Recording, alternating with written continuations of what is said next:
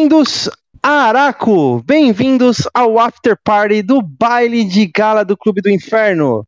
Meu nome é Caio e infelizmente eu não fui convidado para o pós-festa em Araco. Meu nome é Henrique e eu, assim como o Ciclope, também queria ter uma casa na árvore quando eu era criança. Meu nome é Letícia e eu avisei. Vocês vão entender o porquê eu avisei, mas tipo, eu avisei muito.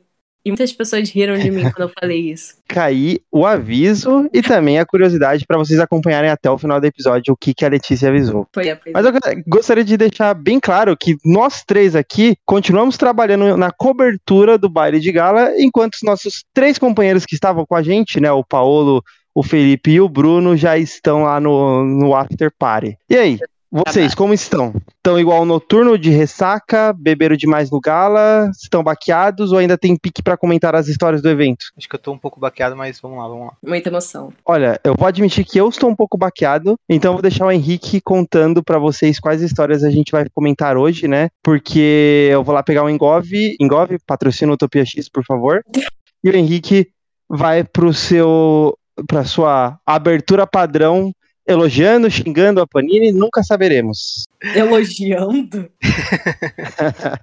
Complicado. O Caio tá tão baqueado que ele esqueceu de falar que a gente, além de acompanhar a Era de Krakoa, também acompanha os X-Men do Chris Claremont, os novos X-Men do Grant Morrison, os, as sagas dos anos 2000, os filmes, as animações X-Men. Então, se você caiu aqui de paraquedas, tem várias playlists aguardando por você com diversas fases aí que vocês leram, podem ler, reler e rever com a gente dos X-Men.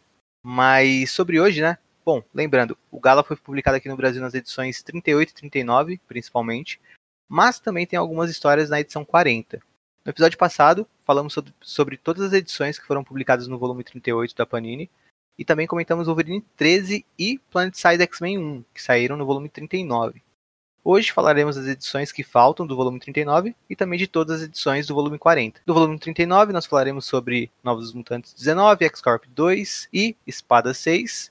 E o volume 40 tem as seguintes histórias, que se passam durante o Gala. Filhos do Átomo 6, X-Factor 10 e também tem as duas histórias que se passam no dia seguinte ao Gala, Caminho do X3 e Carrascos 22. E por fim tem a edição de X-Men da super equipe Jerry Dugan, Pepe Larraz e Marte Gracia, e é a edição de estreia dessa, dessa revista, né?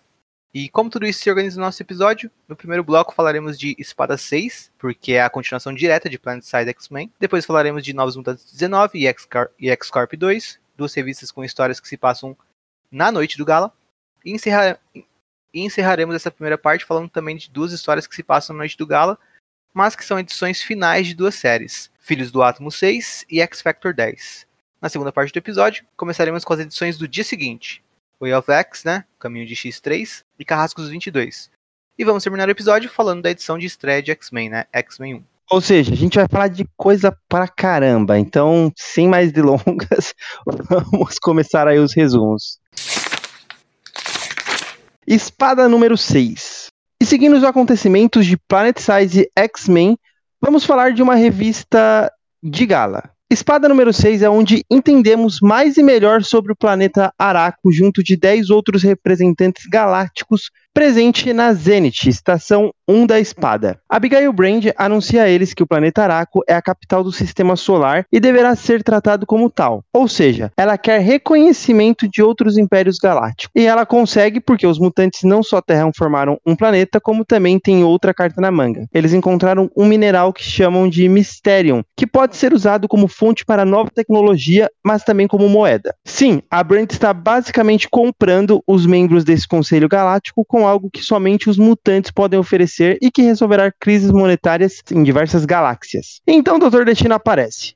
Primeiro tentando se fazer maior do que todos e depois questionando quem governa seu novo planeta, quem é o rei de Marte. E em seguida é respondido pela regente de Marte. Ela a Senhora dos Ventos, Tempestade, a voz do sistema solar. Enfim, também temos uma, uma cena do, do Magneto com a Wanda, onde a relação dos dois é aprofundada e restabelecida para um evento que vem aqui para o Brasil a partir da edição 41 de X-Men da Panini. E aí nela o Magneto e a Wanda conversam sobre a relação deles, e o vô da Letícia diz que a Wanda sempre será a sua filha para a minha emoção. Minha tia. Verdade, Letícia. O que, que você achou dessa cena e dessa edição? Ai, cara, eu amei, tá? Gosto muito. Gosto muito. Eu gosto de tudo que o All Ewing faz. Eu acho ele perfeito. Eu acho um dos melhores homens do mundo. Mas assim, essa edição eu gosto bastante, cara. É, eu gosto do Dr. Doom sempre aparecendo, gosto da Abigail e do pessoal da SWORD, mas assim, a parte principal mesmo é a da Wanda com o Magneto. E essa cena é incrível, porque assim, antes o que a gente tinha visto do Magneto em relação a Wanda era ele, tipo assim, meio com desdém, sabe? Tanto que tinham várias pessoas que interpretavam que, se eu não me engano, é em alguma edição de Sword, eu não vou me lembrar onde é, quando ele chama ela de The Pretender. Pretender em português é o que mesmo que eles colocaram? A farsante. A farsante, então. É, que alguém fala, ah, você, tipo assim, a Wanda, feiticeira de não era sua filha, ele fala, tipo, ah, sim, a farsante. Eu nunca entendi isso como ele realmente dando hate na Wanda e falando, tipo, ai, The Pretender. Só ele, tipo, ah, sim, chamou ela disso agora, entendeu? Mas enfim, essa é a minha interpretação. Eu acho que a do Ewing também, porque, né? ele colocou ela. É, ela e o Magneto nessa cena que é incrível, caras. Eu gosto muito. Uma das melhores cenas deles dois juntos, eu acho. Porque, assim, é complicado o jeito que algumas pessoas bem descrevem. É o Magneto com a, com a Wanda. Mas. Eu adoro, eu adoro essa cena demais. Ele falando, tipo, ah, mesmo que você não seja mutante. Eu fiquei triste dela não ser mais mutante, fiquei pra caralho. Mas ainda é muito bonito, tipo, ele, ah, eu ainda sou seu pai e tal, a gente pode resolver as coisas, tudo que aconteceu, pode ficar no passado e etc. Porque, caras, Gina Sherman precisa ficar no passado, meu Deus do céu. Tipo, sabe? Mas, enfim, é uma história que nem é boa, sabe? Ganhou popularidade por vários outros motivos que não cabem a esse podcast. Mas, enfim. Gosto bastante. E o Al Ewing é muito fã do Magneto, cara. Ele ama o Magneto e para mim ele escreve o melhor Magneto desde o Claremont. Então, assim, tem essa. É, tem, a, tem, tem três pontos. Quer dizer, tem dois pontos principais aqui, né? Esse do Magneto que a Alice falou bastante. Que eu concordo com ela. E eu acho que o Al escreve talvez até um, um dia chegue a ser um Magneto melhor que o do Claremont, que vai ser injusto falar é porque o Claremont que criou, né? Mas é muito bom. Tipo, é, acho que no mínimo uma evolução, sabe? Da, da coisa, porque o Ewing, ele pega o Magneto uh, e olha para ele hoje, mas ao mesmo tempo olha para tudo que passou por ele, tipo, e escreve um personagem que muitas vezes, uh, tanto no aspecto vilanesco quanto no aspecto heróico dele, ou revolucionário, ou seja o que for, ele é caricato, né? Muitas pessoas escrevem ele de maneira caricata, isso sempre me incomoda. E, e o Ewing, ele coloca muita personalidade do Magneto, é um Magneto muito profundo com ele, e essa Sim. cena curtinha aqui já dá uma boa noção disso, né? É, o que você falou faz muito sentido para mim, você falando que é, ele pega o passado do Magneto e ele tem essa conexão. Ele escreve para mim o Magneto do Claremont, entendeu? Esse que é o lance tão bom dele, porque é o melhor Magneto de todos, o do Claremont até agora, tipo, o Owen tá, tá lá, junto com ele. E ele escreve aquele Magneto, entendeu? Um cara que tem muitas questões, sabe? O Magneto dele, para mim, é, é, muito perfeito. Ele segue aquele Magneto que as pessoas tentaram parar, tipo, que o editorial da Marvel tentou parar, sabe? Fazendo ele virar vilão de novo, herói Sim. de novo vilão. E ele escreve aquele Magneto ali, sabe? Aquela figura dele, nossa, é perfeito. Perfeito. Escreve uma continuação. O que eu acho que é muito que é real de vários personagens da Era de Krakoa é que os autores escrevem continuações da versão do Claremont deles, tipo, que estavam há muito tempo largadas, assim. Tipo, para mim, a Tina escreve uma Betsy que é muito Betsy do Claremont. E o Hickman escreve uma Mística que é muito Mística do Claremont, entendeu? Os personagens tipo, tiveram várias versões ao longo até desses anos, Ciclope, né? todas desviavam bastante. É, até o Ciclope. É, eu um... acho que a, a Tempestade também, né? Nossa, Fazia tempo que ela não tinha destaque. A Tempestade do Ewing é muito continuação da Tempestade. É, e esse momento, e esse momento da Tempestade respondendo a pergunta do Doutor Destino é espetacular, né? A revista meio que fecha ali, né? Por mais que tenha a cena do Magneto depois, é quase um, uma coisa à parte. E a entrada dela se colocando como a voz do sistema solar é muito foda. E o Sim. jeito que ela tá gritando e trazendo vários ventos ao redor dela, lembra muito também a série animada e aquelas aqueles gritos dramáticos que ela fazia, né? Tipo, eu sou a tempestade, a regente de Marte. Bem isso, bem isso. Mas o, o Ewing, ele escreve... Mas na hora que nessa cena ele, ela coloca, tipo, o Doutor Destino no lugar, né? Sim, Sim. e o, o Doutor Destino do Ewing também é muito bom. Tipo, todo personagem que o Ewing escreve, ele escreve. O Ewing é um dos caras, é, um dos melhores caras para um dos melhores escritores de personagem, assim, sabe? Ele sempre encontra a voz É. do personagem e quando ele escreve o personagem, você, você reconhece o personagem na hora, em todos os detalhes e profundidades. Principalmente se você é um leitor assíduo daquele personagem, né? O Doutor Destino Sim. dele também é o Doutor Destino, sabe? Pra mim, definitivo. A Tempestade, o Magneto e até mesmo numa cena curtinha, ele dá uma aula de como escrever o Capitão. América, por exemplo. Nessa, na, na cena que abre a, a revista, a revista abre com uma página do Capitão América pequenininho, olhando um pontinho vermelho no céu, né, que é Marte, e o Dr. Destino indo lá conversar com ele, é uma cena muito legal. O, o Capitão América triste falando que não tem medo do que os mutantes estão fazendo, só que lamenta porque ele acreditava é, que...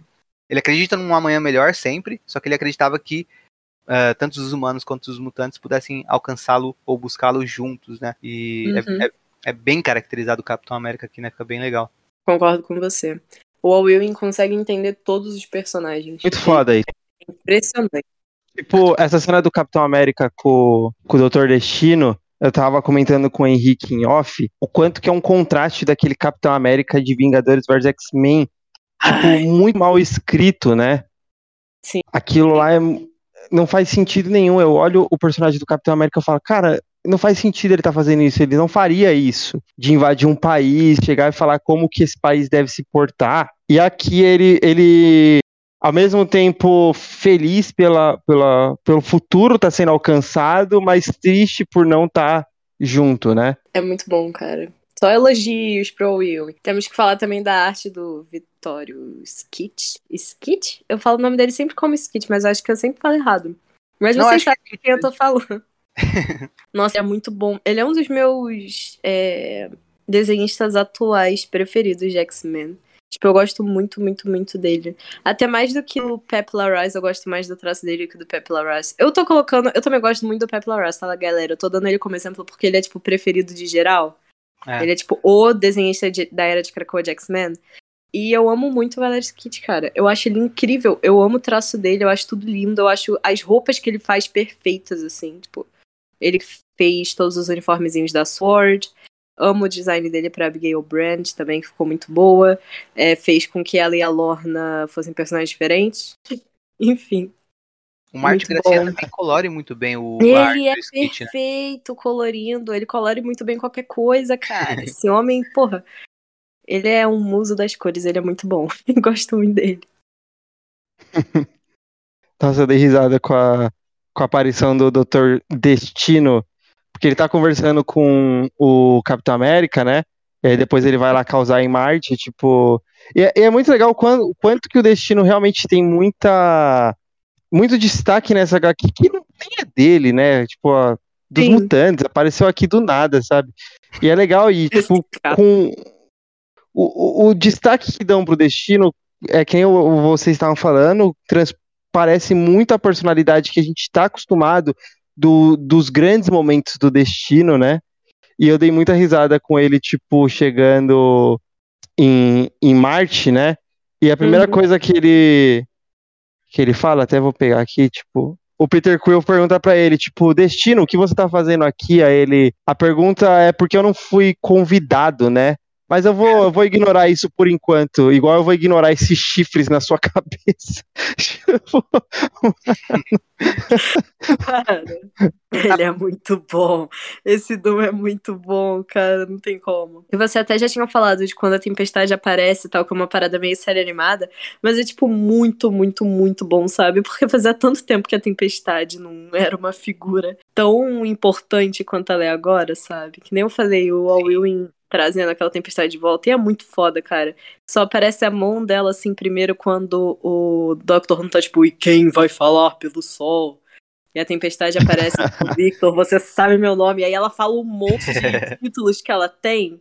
Sim, Falta só um Queen of the Morlocks pra mim. Ela verdade. eu sou tempestade. Ela fala todos os títulos.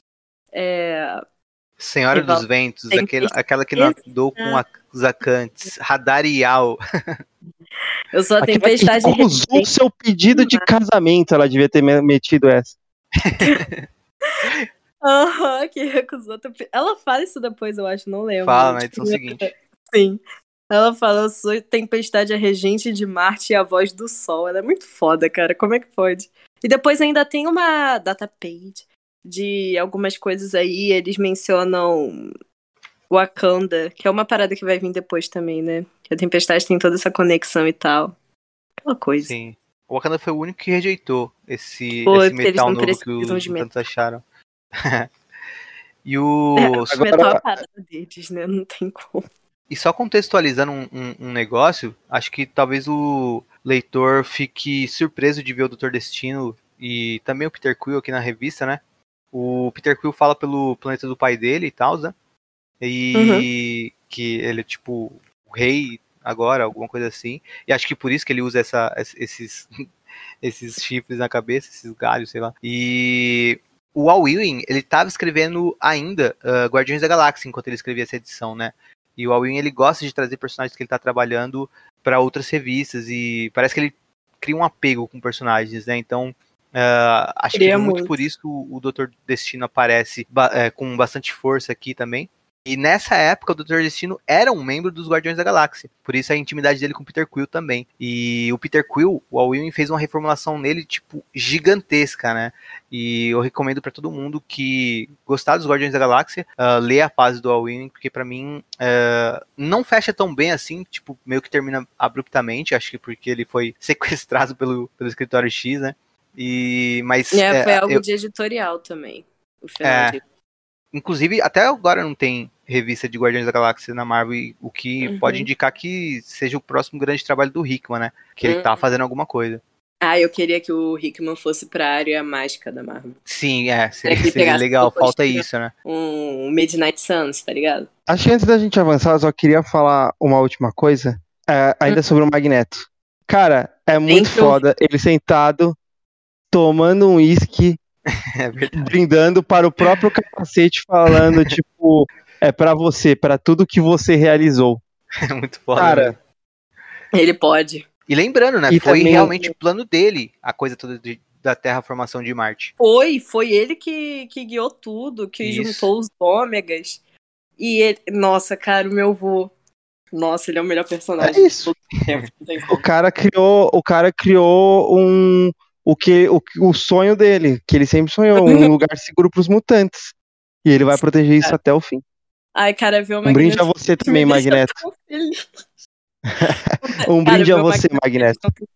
Um brinde pro Magneto, galera. E é muito foda também esse visual do. É muito bonito o jeito que o céu é. O céu estrelado é desenhado e pintado nessa revista. Mas, tipo, Demais. tem o Magneto, assim, a pose perfeita. E atrás aquela, aquele prédio que ele fez naquele. Giant Size Magneto. É. Que tem a cabeça de um sentinela e tal. Nossa, é muito foda. Bom, como o Henrique falou, eu vou puxar dois resumos de uma vez e aí a gente comenta os dois juntos, né?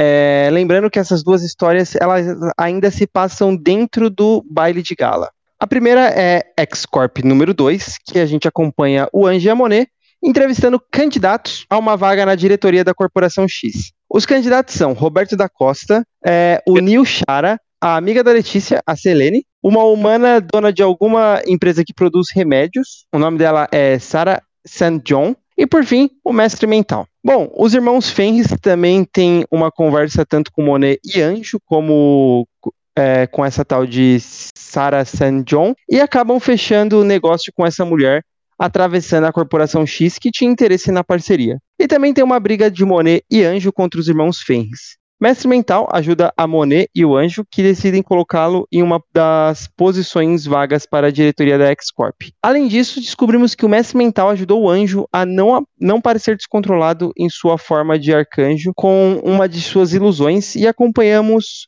mais de perto o trabalho da Trinária e do Madrox. Um Madrox, aliás, de muito mau humor e com razão. Ele ficou indignado, como eu também fiquei indignado, por eles terem feito ele criar várias cópias para trabalharem de garçom no baile de galo. E antes de eu puxar os comentários, a gente tem em Novos Mutantes, de, é, Novos Mutantes 19, onde acompanhamos meus melhores amigos no baile de gala. A história é bem simples, mas também muito boa em detalhes e momentos de conversas. Destaque para um triste Warlock que está se sentindo sozinho agora que o Doug tem uma esposa, e também para a Hané, que não consegue curtir tanto a festa porque ainda não sabe direito o porquê do seu filho não poder ser ressuscitado. É, isso nem mesmo os cinco puderam explicar. Dentre tantas presenças a ausência que mais sentimos é a da Gabi. Ao final da, da, história, o corpo dela é encontrado sem vida. E aí parte dessa história se passa depois dos misteriosos fogos de artifício. É, e misterioso fogo, fogo de artifício a gente já sabe o que, que aconteceu, né? E então eu vou puxar aí para os meus amigos comentarem.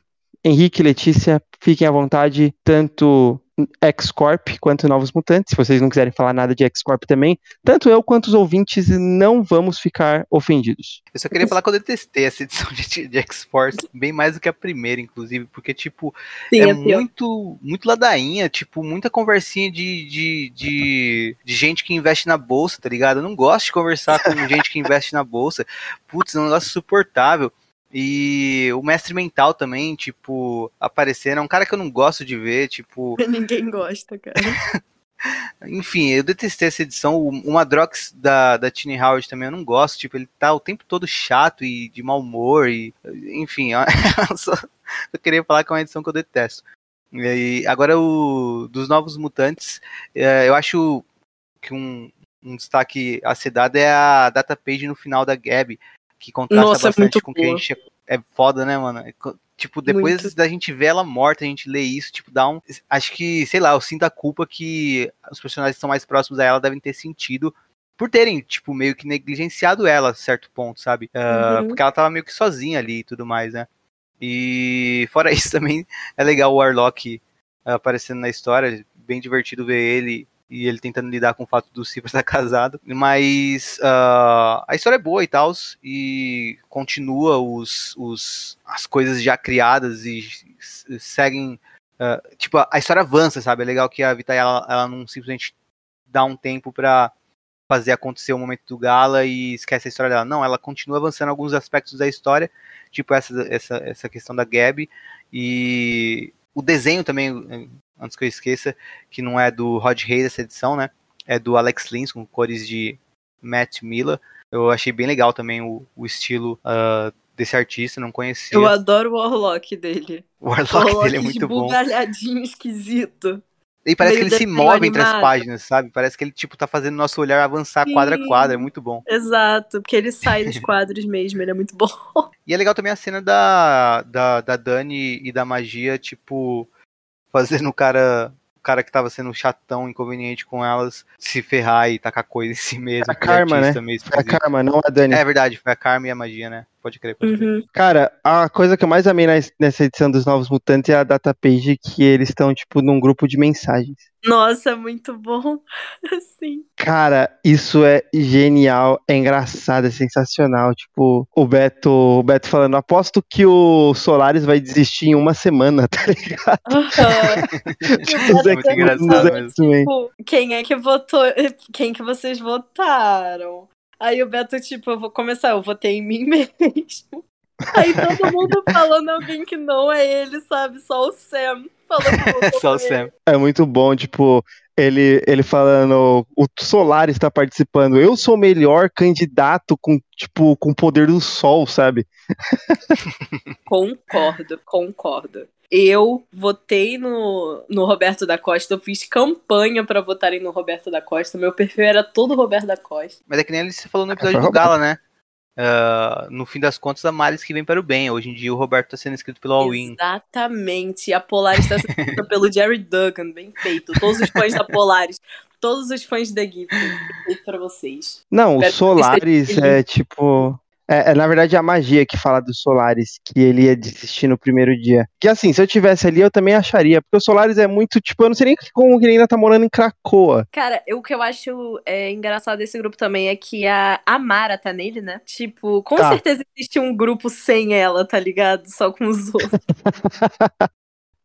Com que certeza mancada. tem o grupo normal e o grupo sem ela, porque puta que pariu, gente. Nossa, que mancada. Mas assim, eu gosto, eu, eu já tinha falado isso antes, que eu considero esses os novos mutantes, esses personagens. Sim, a eu Dani, também. A Raneu, o Sam, Beto, A, a, a Shan, a Magia, o Doug e a Amara. Tipo, a Aí Dinamite, o. Rick. Vou trazer pra vocês. A Mari está nesse grupo e sabe quem não tá? O Warlock. Porra é essa, É. cara? O Warlock não tem telefone, não faltou- tem celular. Ele pode ser o próprio celular dele. Faltou o Arlockzinho. São Faltou nove um personagens sim. Faltou. O Doug não pode ficar falando pelo Warlock sempre.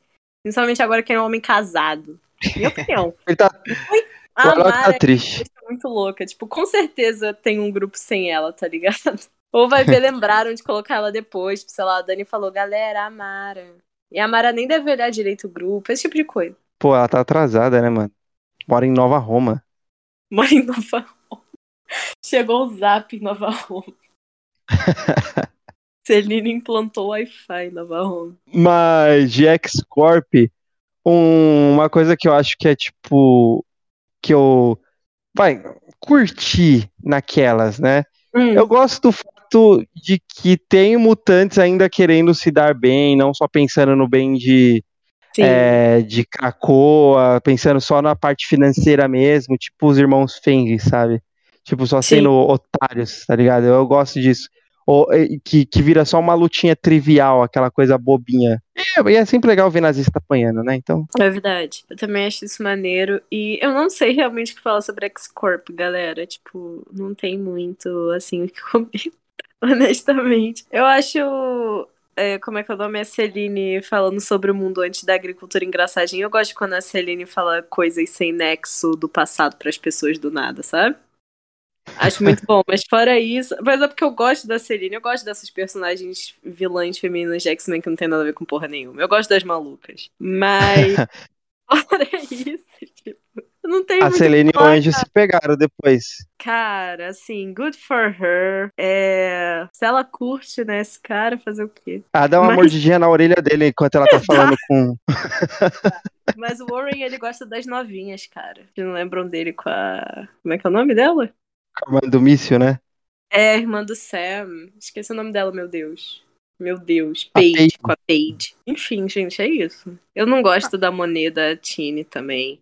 Eu já fiz minhas pazes com a Tini Howard, hoje em dia a gente é amiga, mas, tipo, não dá pra defender X-Corp de jeito nenhum, caras. É o pior de Bidara de Krakoa. Ah, o- uma última crítica a X-Corp.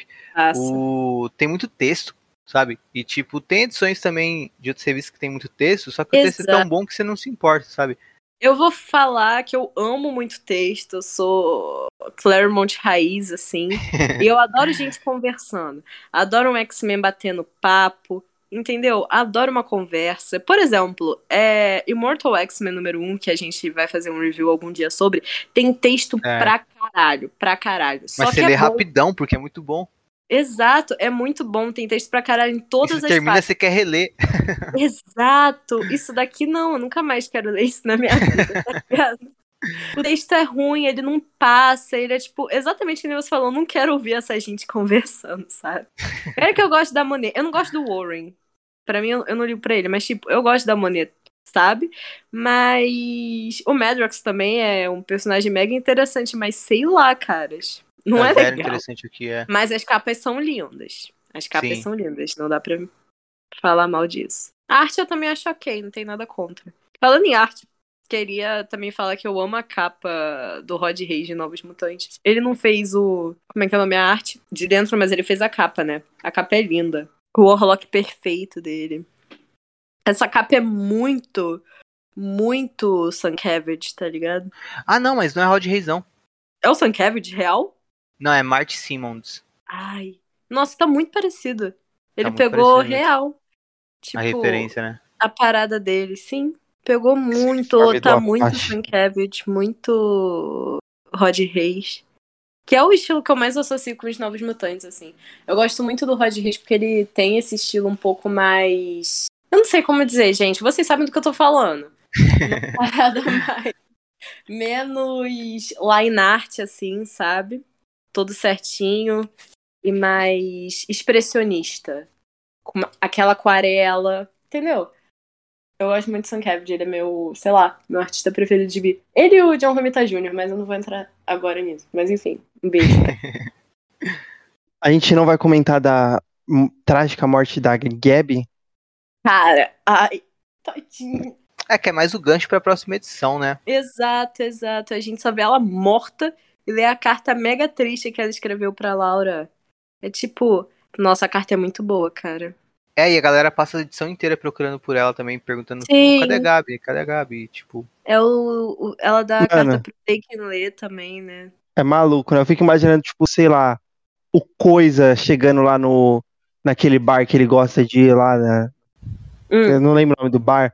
Ele chegando, pô, alguém perguntando, e aí, como foi a festa lá em Krakow? Ah, foi da hora. Os caras terraformaram um planeta, teve duas mortes, teve gente bêbada, tá ligado? três, três mortes. Três mortes, meu Deus, Talvez- mano. É tipo. Ah, ah, eu quero só ver quantas vai ter, né, no, desse ano. O Noturno gorfou em mim. Tem- falando uma coisa, tem um painel com a Karma grandona, assim. E, inclusive, o balão de fala do Warlock é um emoji muito fofo. E o Coisa tá com uma cara tão engraçada. E a cara dele tá meio cortada, assim, só tá ele... Muito bom. Desculpa, antes de eu avançar, eu queria fazer um comentário. Ah, é Ah, de X-Corp, não é de Novos Mutantes. Tô começando a Os achar que o Caio gosta de X-Corp, hein? Vale. Será que eu tenho ações na bolsa? não, os caras ressuscitaram o Neil Shara, velho. Cara, Da onde que isso, mano? Onde que esse cara tava, tá ligado? cara, é uma boa pergunta. Eu gosto quando eles trazem essa galera nada a ver, assim, tipo... Putz. Enfim, era só isso que eu ia comentar. Só pra não passar batido. Então, vamos para o nosso terceiro bloco. Nesse terceiro bloco, a gente vai falar de Filhos do Átomo número 6 e X Factor número 10. Filhos do Átomo 6 conclui a minissérie e a edição começa com a continuação da discussão entre os amigos e termina com Carmen, a única mutante do grupo, sozinha e os amigos indo embora. Ao final da edição, eles fazem as pazes, é claro, e o grupo resolve os problemas com diálogo e compreensão. No meio desses dois pontos, acompanhamos Carmen no Gala, enquanto ela se encontra com seus ídolos X-Men e também com a, com a Mística. Acompanhamos também o confronto dos filhos do Átomo com as velhinhas, quer dizer, as senhoras de idade da horticultura. E aí a Carmen se junta ao grupo e é nesse ponto que começam a se reconciliar. Antes disso, ela contou para sua família que era mutante e é provavelmente o momento mais emocionante da edição. Já em X Factor 10, nós temos a última edição da revista. Agora, essa é uma conclusão.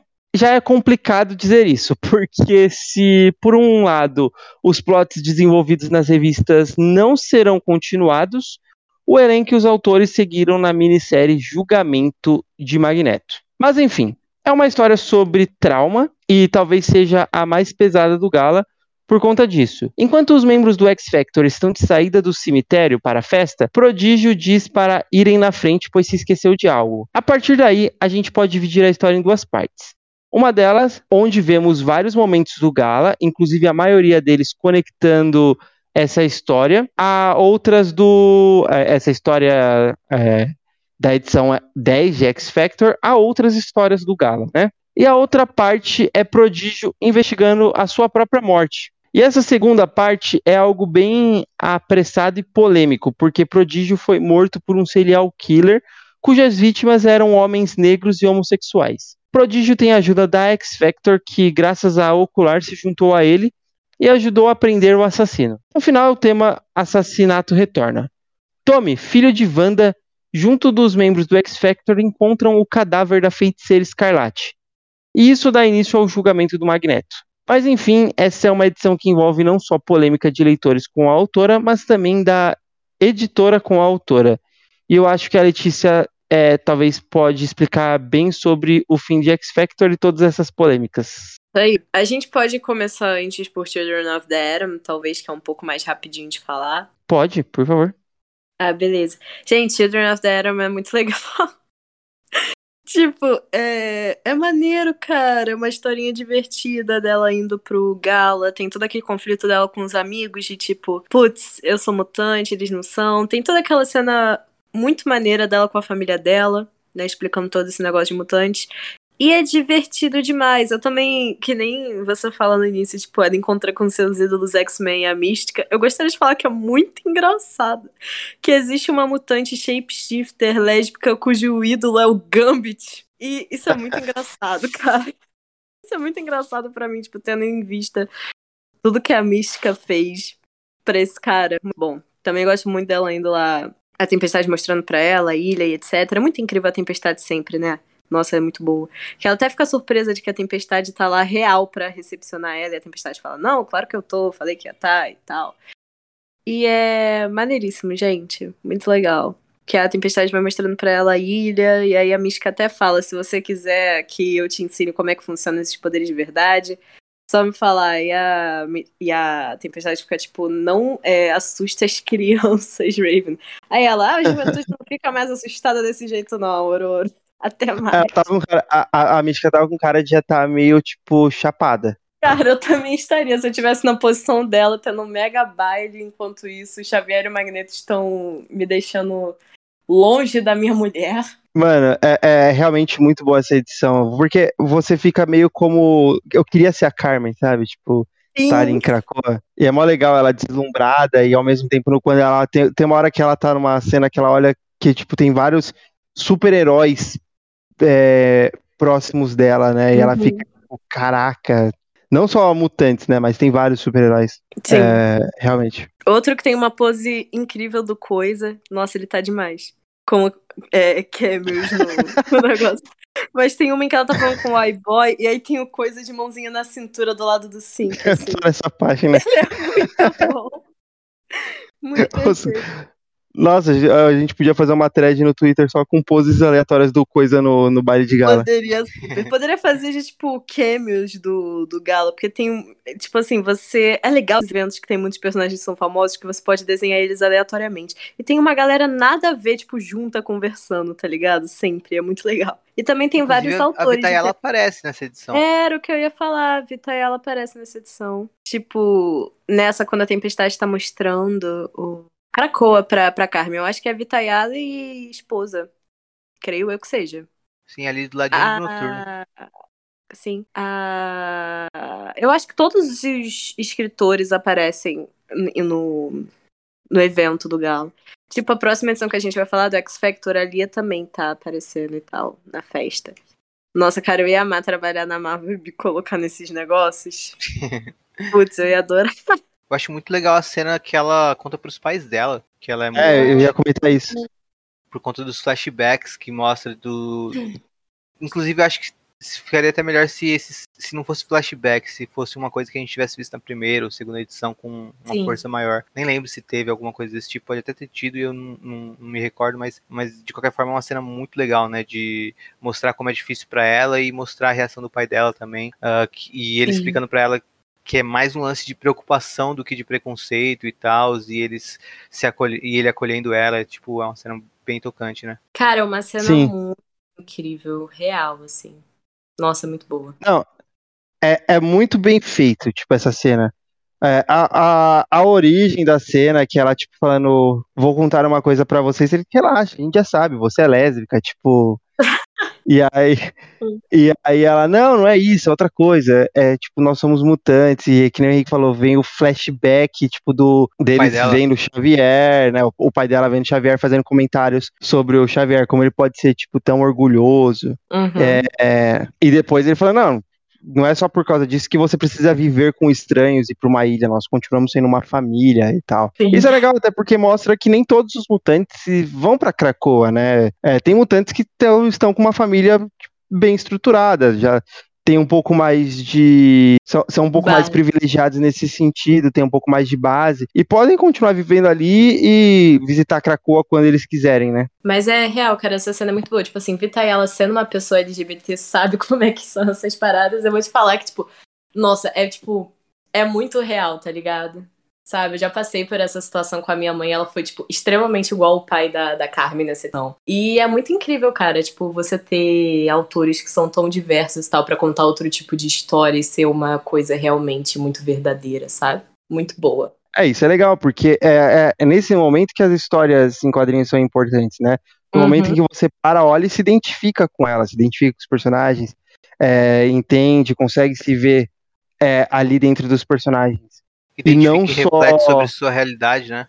Exato, não só para o que sempre foi, né? Para a questão do, do menino hétero branco poder se ver como o Superman, sabe? Tipo, outras pessoas também poderem se ver na, na visão desses heróis. Então isso, isso engrandece muito a história. Porque tem muita gente que acaba não gostando de Filhos do Átomo porque pedem por coisas novas, mas quando tem alguma coisa nova acaba tipo, ah, são só personagens novos adolescentes, sabe? Pois é. A Carmen também fica com a menina no final do Ciclope, muito bom. Sim. Bom pra ela. Mas é muito legal a bom, Carmen, poderia aparecer mais, gostei muito dela.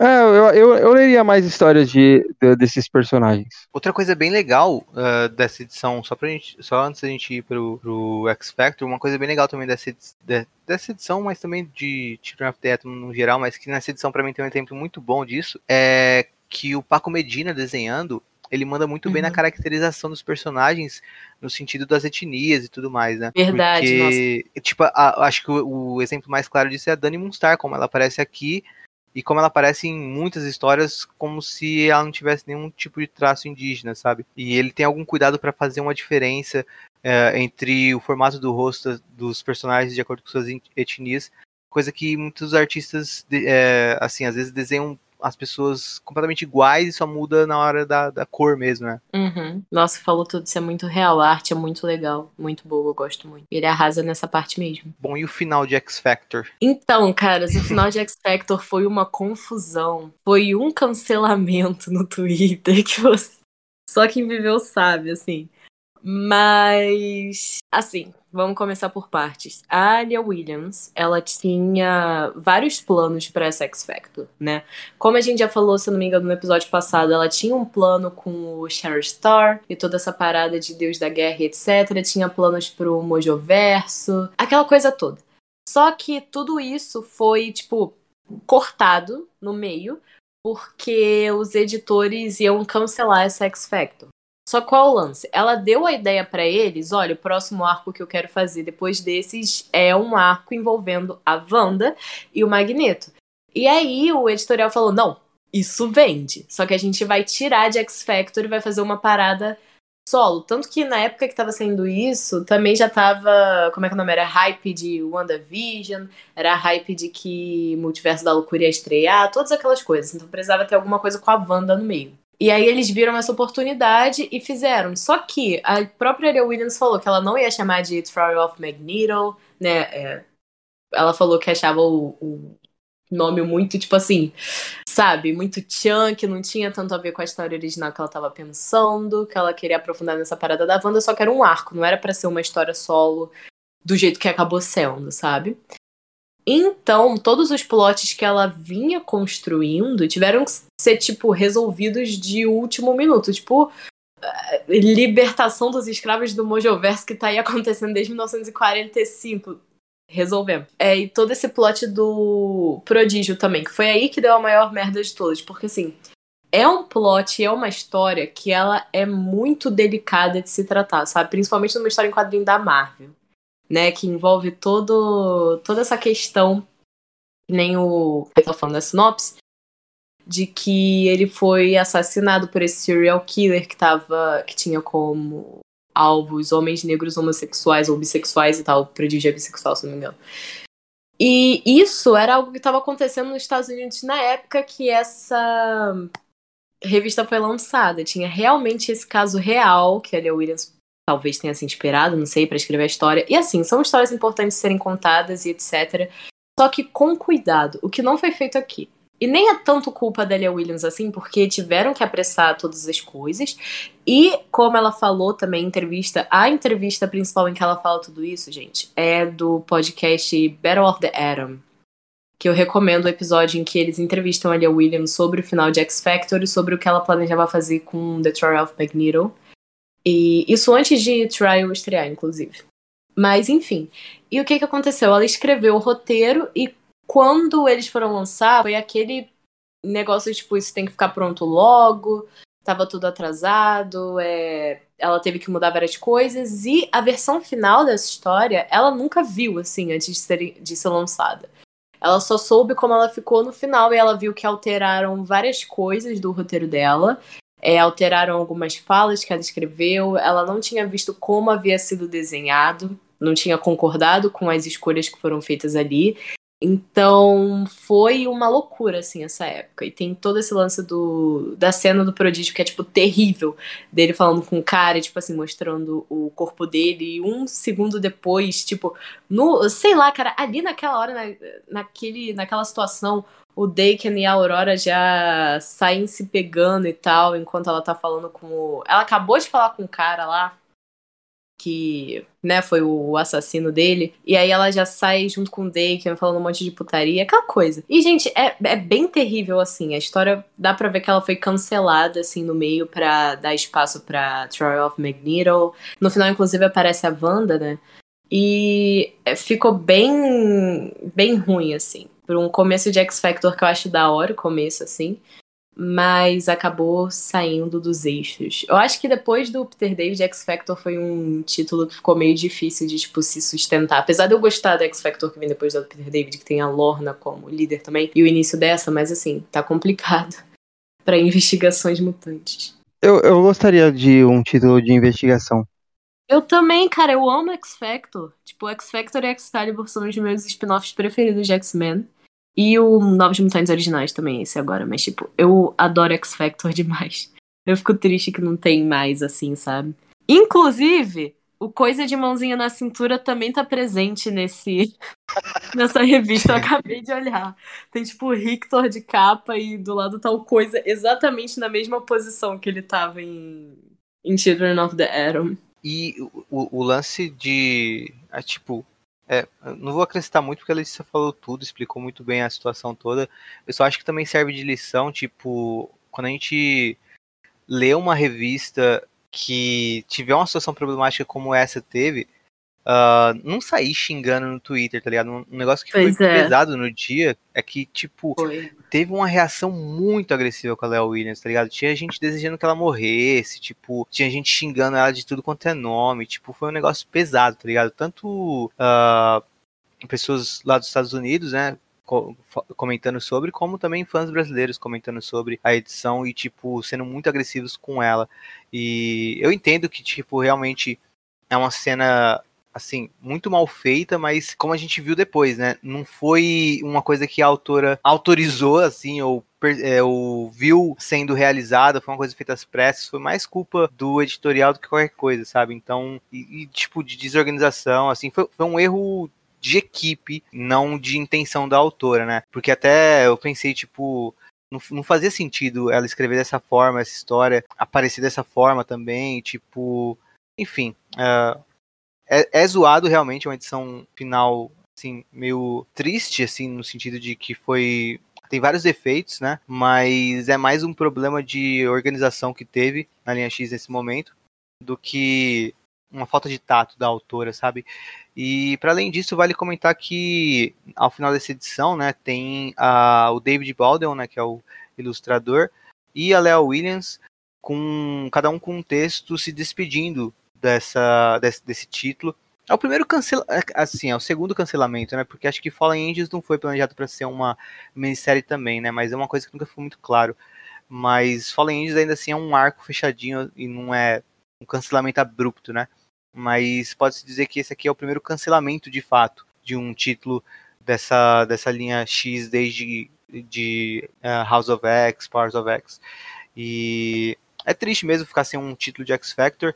E, essa, e tinha um conceito legal aqui, acho que essa, essa, esse conceito pode voltar, acho que tem espaço para ele voltar eventualmente dentro da era de Cracona. E legal da Panini ter publicado também uh, esse texto de despedida do David Baldwin e também o da Léo Williams na edição brasileira. Caras, assim, eu não vou ficar entrando muito no, na polêmica da, da coisa, mas assim, eu achei essa história, no geral, muito confusa.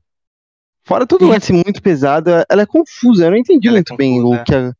É, pra ser sincero, eu fiquei meio. O, o David morreu em off-page. Sim, eu fiquei confuso nesse sentido. Antes de X Factor meio que começar, assim.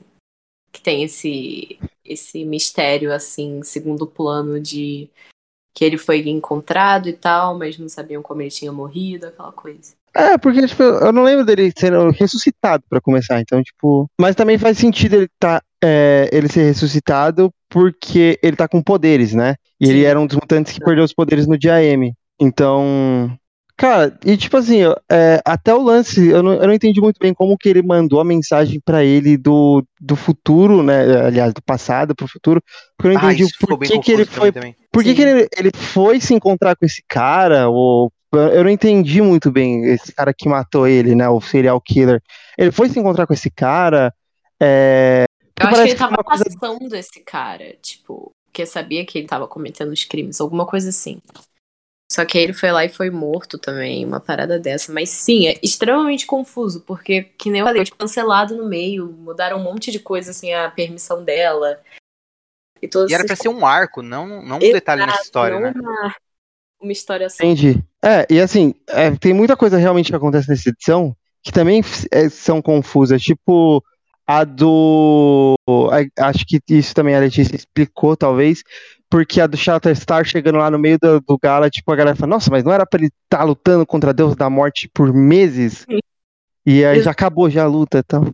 Mas essa parte do Shatterstar, do Mojoverso, de todo o resto, assim, ficou bem confusa, bem jogada, porque por causa de todos esses problemas que eu expliquei, né? Então é uma É, pena agora- que ela não conseguiu concluir a história dela. E, enfim. Agora, É, pra mim, a coisa gente- mais maluca é o, o ocular fazendo um jutsu e soltando um poder com a mão lá, tá ligado? Tipo, Sabe muito. o maluco meteu um Naruto ali, velho, tipo, do nada. É, e, e aqui, e essa é a última história do Gala em si, né? As próximas duas edições vão ser pós-Gala, apesar de na do Way of X aparecer um pouquinho ainda do Gala, no comecinho, né? Mas se encerra aqui o Gala e eu acho que, por todos esses problemas de X Factor, ah, pra mim é o, é o pior capítulo, assim, do Gala, né? A pior edição do Gala, lado a lado com a X-Force, que, quer dizer, com a edição do Wolverine, que dá continuidade à edição da X-Force, que é um pouquinho sem graça também, como a gente comentou no episódio Uhum. passado acho que são os pontos, os pontos baixos desse evento, que de resto pra mim eu gostei de todas as edições. É. Ah, mas eu acho que a cena deles encontrando a, a Wanda, tipo, é legalzinha, assim. É o que eu ia falar, eles encontram a Wanda, tipo, o Tommy aparece lá, né? Um dos filhos dela, que era namorado, acho que ainda é, do Prodígio. E daí ele encontra o corpo da Wanda lá jogado, e é quando a gente sabe que houve a parada da Wanda também.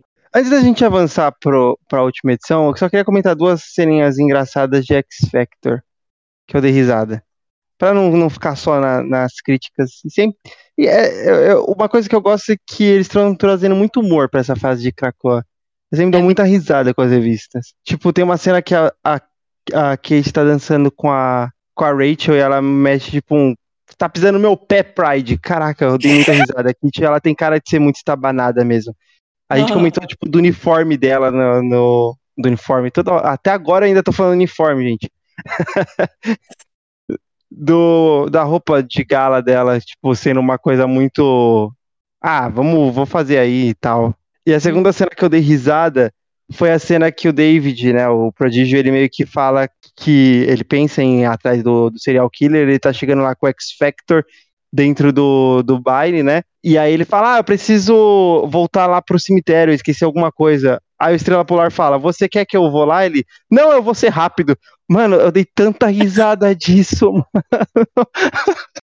Porque eu acho que foi, tipo, uma escolha errada de texto mesmo. Porque depois ninguém nem ligou pra isso. Eu dei muita risada. Ele metendo um você rápido para o Estrela Polar, tá ligado? Way of X3 e temos Carrascos 22. Em Wa- Way of X, Noturno está de ressaca. E é o que acompanhamos em Way of, em Way of X, ou Trilha do X. A história passa rapidamente por momentos do Gala, momentos que enxergamos através dos olhos de Kurt. O Kurt bebeu demais e falou demais incomodou meio mundo com sua embriaguez. Mas deixamos isso de lado. É um novo dia na ensolarada Cracoa. Entre muitos momentos, com muitos personagens, dois estão mais importantes para, dois são mais importantes para essa história. O Kurt e Stacy X conversando enquanto ele começa a entender melhor a lei de Krakoa, que pede que se faça mais mutantes. Noturno descobre que muitos mutantes transam e que muitos bebês nascem e ficam em determinada área da ilha, a alcova. Lá eles são cuidados por mutantes que têm interesse nisso, como a perdida. E outro momento importante é o de Legião perseguindo o fantasma psíquico de Massacre. E aí, Henrique? Acho que a primeira coisa que eu penso em falar sobre essa revista é do de ter visto as coisas através do olhar do Kurt, mas infelizmente era um Kurt bêbado e tava vendo todo mundo horrorizado olhando para ele, tipo, para com isso, cara. E aí eu só acabei lembrando das muitas vezes que eu bebi e eu vi muitas pessoas olhando para mim dessa forma e me senti muito mal. então, essa parte não foi muito legal para mim, mas uh, eu gosto bastante dessa edição, não tanto quanto as duas primeiras. Mas uh, é legal esse, esse lance de, de investigar a cultura mutante de perto, né?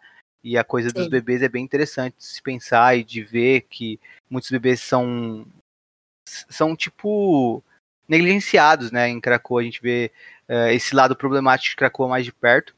E que ao mesmo tempo tem, tem mutantes como a, como a Perdida que uh, estão ali por esses bebês porque querem, sabe? Então, tipo, também é bem legal nesse sentido.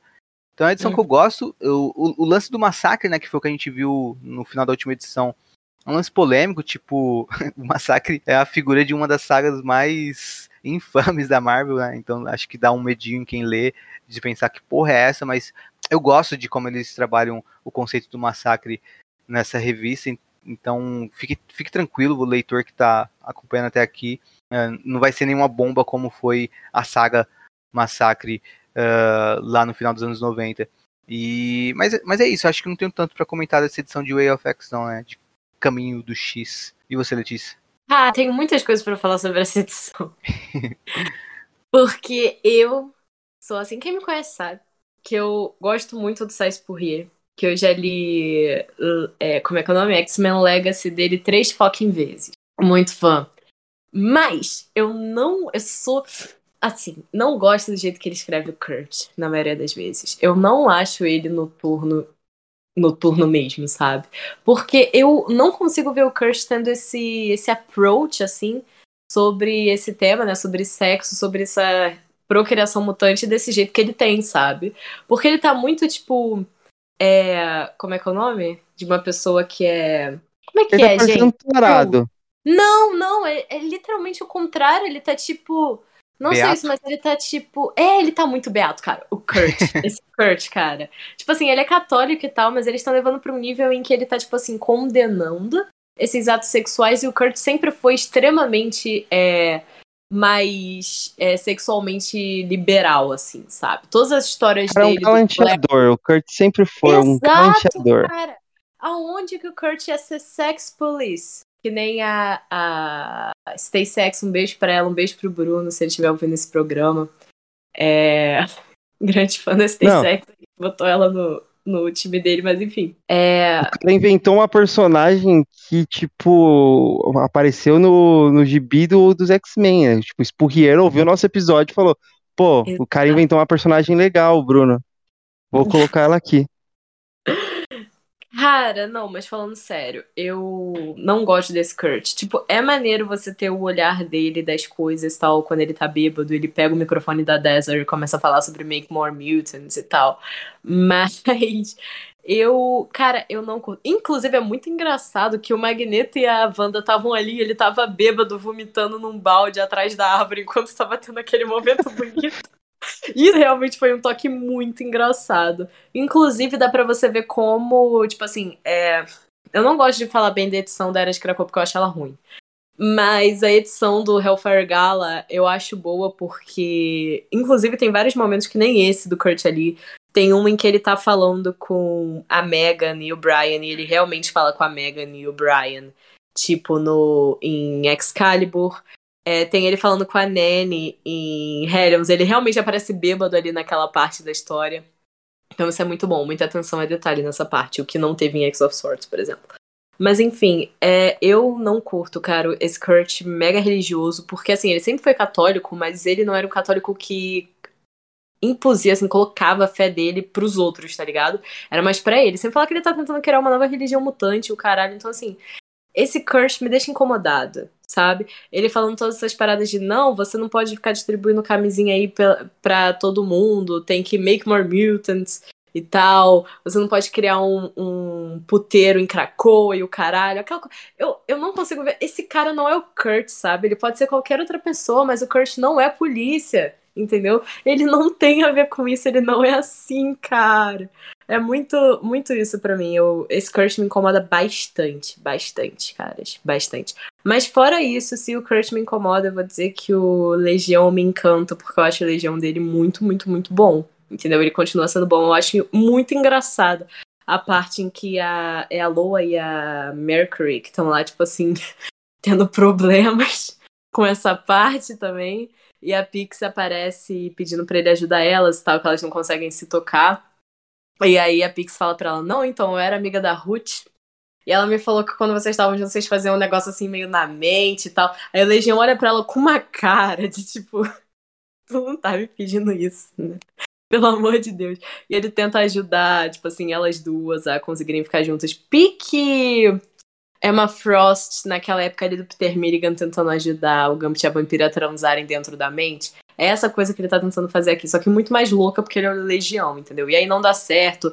E aí a Pixie fala: a gente não, não pode entrar no meio do negócio lá na mente delas, isso é errado, isso invade a privacidade dos outros. E o Legião fala: isso é coisa de humano, nós mutantes ajudamos um ao outro em qualquer hora possível. E eles vão lá e aparece o, o o bagulho do massacre, etc. E uma parte interessante, pelo menos, é que mostra o que acontece com os bebês, né? De Krakoa, porque assim, make more mutants, e aí? E aí? E esse tal de Kurt?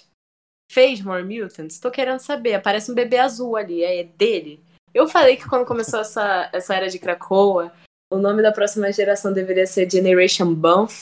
E com metade deveriam ser só Bump por causa do barulhinho que o Kurt faz quando ele aparece e desaparece. Metade deveria ser só filhos do Kurt, tá ligado? Eu acho que seria muito hilário metade de Krakoa ser azul.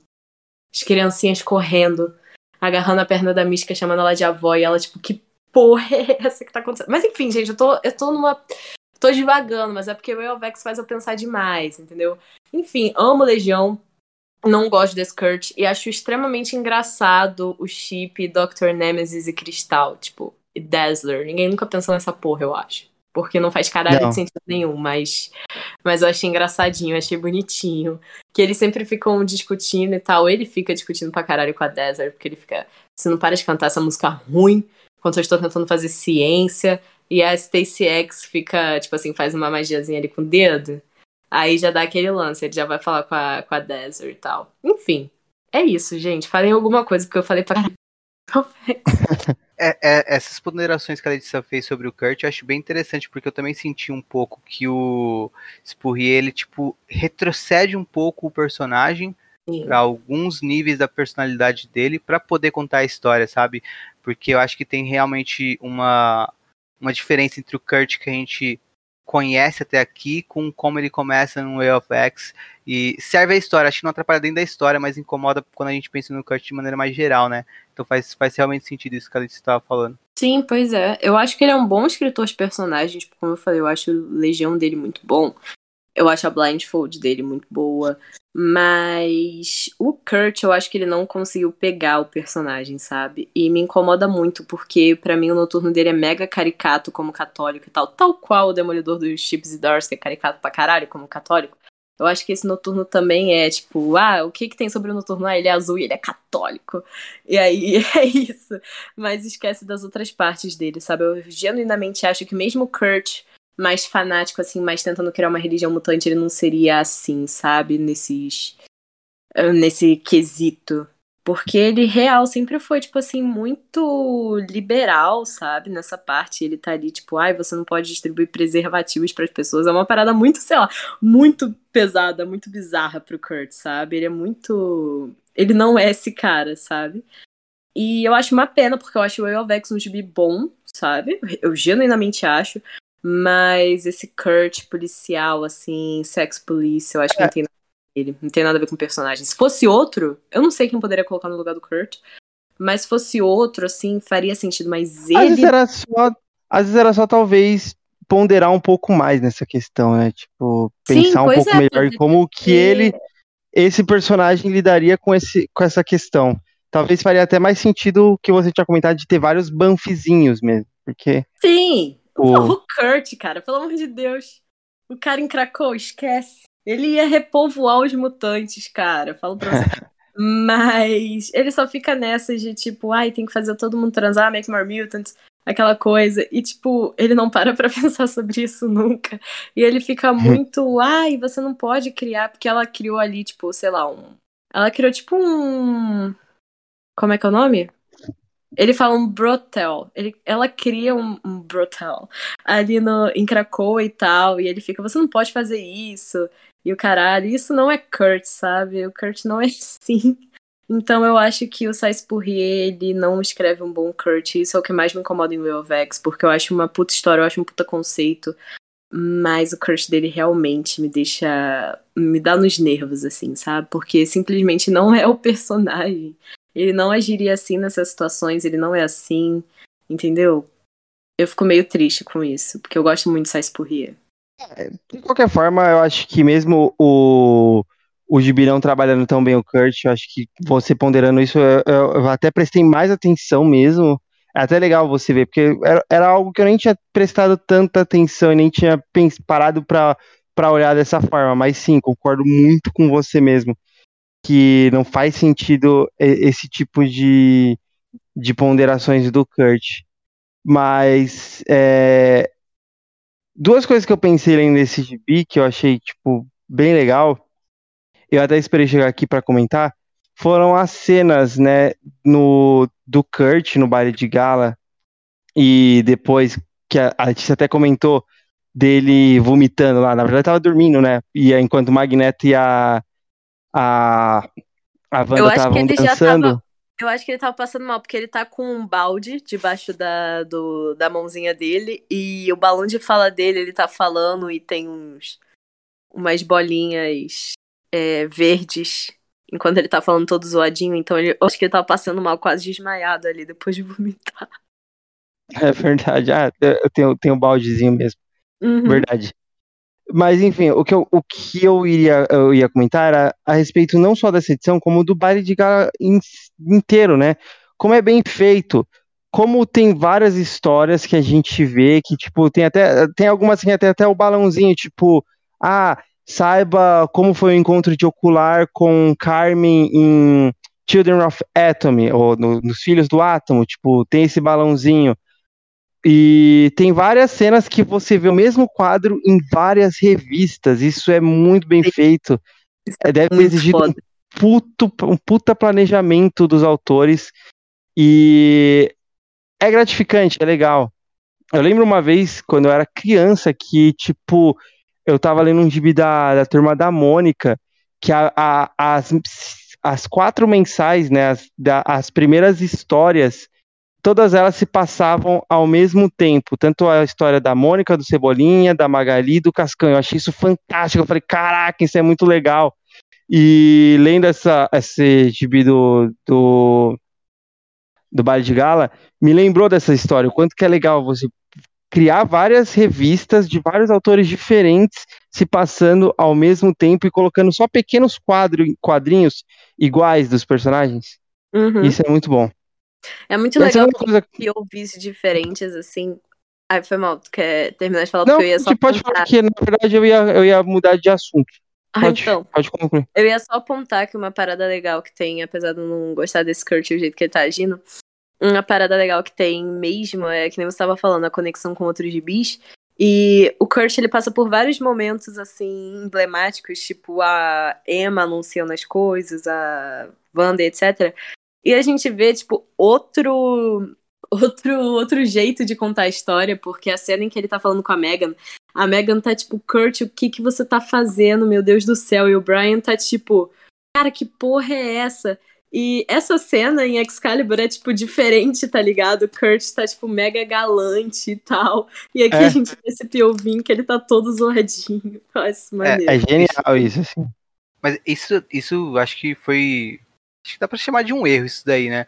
Mas uh, eu prefiro... Esse eu acho que foi mais, tipo, realmente ele sabia que ia ter provavelmente essa cena e ele escreveu do jeito dele, tá ligado? Só isso por É, É, mas aí eu prefiro tentar corrigir na minha cabeça e pensar, não, são duas cenas diferentes, o Kurt falou com pode a Mega ser, pode ser. de novo depois, sabe? De novo, de novo ele tava lá malucão, assim, já tava louco quando ele foi falar com a Mega de novo. Mas enfim, é isso. Tanto que uma coisa Nossa. que é até maneira é eles realmente pensarem nessa lei Make More Mutants, que é completamente louca, né? Se você aplicar ela do jeito que esse noturno católico tava tentando aplicar, sabe? O North Eu ia Star falar- eu ia falar dessa cara, lei." a gente é gay, a gente não vai make more mutants, tá ligado? Muito bom. Eu ia falar, inclusive, disso, né, mas é, na verdade era mais especificamente dos bebês, né? É Sim. O quanto que é, é legal você, o Kurt, chegar num lugar. Kurt faz parte do Conselho Silencioso. E Sim. ele chega num lugar que ele não fazia ideia que existia. Imagina o tanto de lugar em Cracoa que ninguém faz ideia que existe, sabe? Sim. Isso é muito foda. Tipo, se o Kurt não sabe que tá lá dentro do conselho, o conselho não sabe. O conselho não sabe que existe um lugar ali cheio de bebezinhos. Então imagina o tanto que tem pra o se Mr. explorar. Sinister, eu vou te falar que ele provavelmente sabe. Porque não É, pode já, existir já um tem o bebê DNA de todo mundo. Sim, sim. Um e, DNA tipo, de mano, bebê mutante. Que é Uma coisa que eu fiquei chateada é que tem uma personagem que a- o nome dela e a única função dela é ser babá e ela não está lá cuidando dessas crianças. Exatamente, cadê ela? Alguém Cadê conta a pra ela que esse lugar existe, né? Ela ia amar. Nossa, tipo, ninguém seguraria essa mulher, tipo. Colocava ela ali, gente. Ela, ela literalmente gosta de cuidar de criança. Assim, do jeito dela, não ortodoxo. Mas até aí, mães mutantes é uma parada que é complicada, né, Pera? É uma galera que não é tão maternal assim, sendo bem honesta. Mas, enfim. Aí eu queria comentar que a, eu gosto bastante dessa arte, dessa revista. E o POV do Noturno, que aparece, tipo assim, as coisas bem na visão dele mesmo, é muito legal. Muito boa arte. Não, e é- ela é tão boa que você, tipo, é, os caras fazem o noturno, a, a visão do noturno bêbado. Aham. O, o Dr. Nemesis, nossa, tá mó bem desenhado, assim, tipo, aqueles cogumelos malucos crescendo na cabeça dele. Esse visual dele é muito bom. Eu amo esse visual da Pixie também. E o cara. Bob Quinn, o artista. Sim, exato. Ele é muito simpático, tipo, no Twitter e tal, galera. Ele é legal. Ele é maneiro.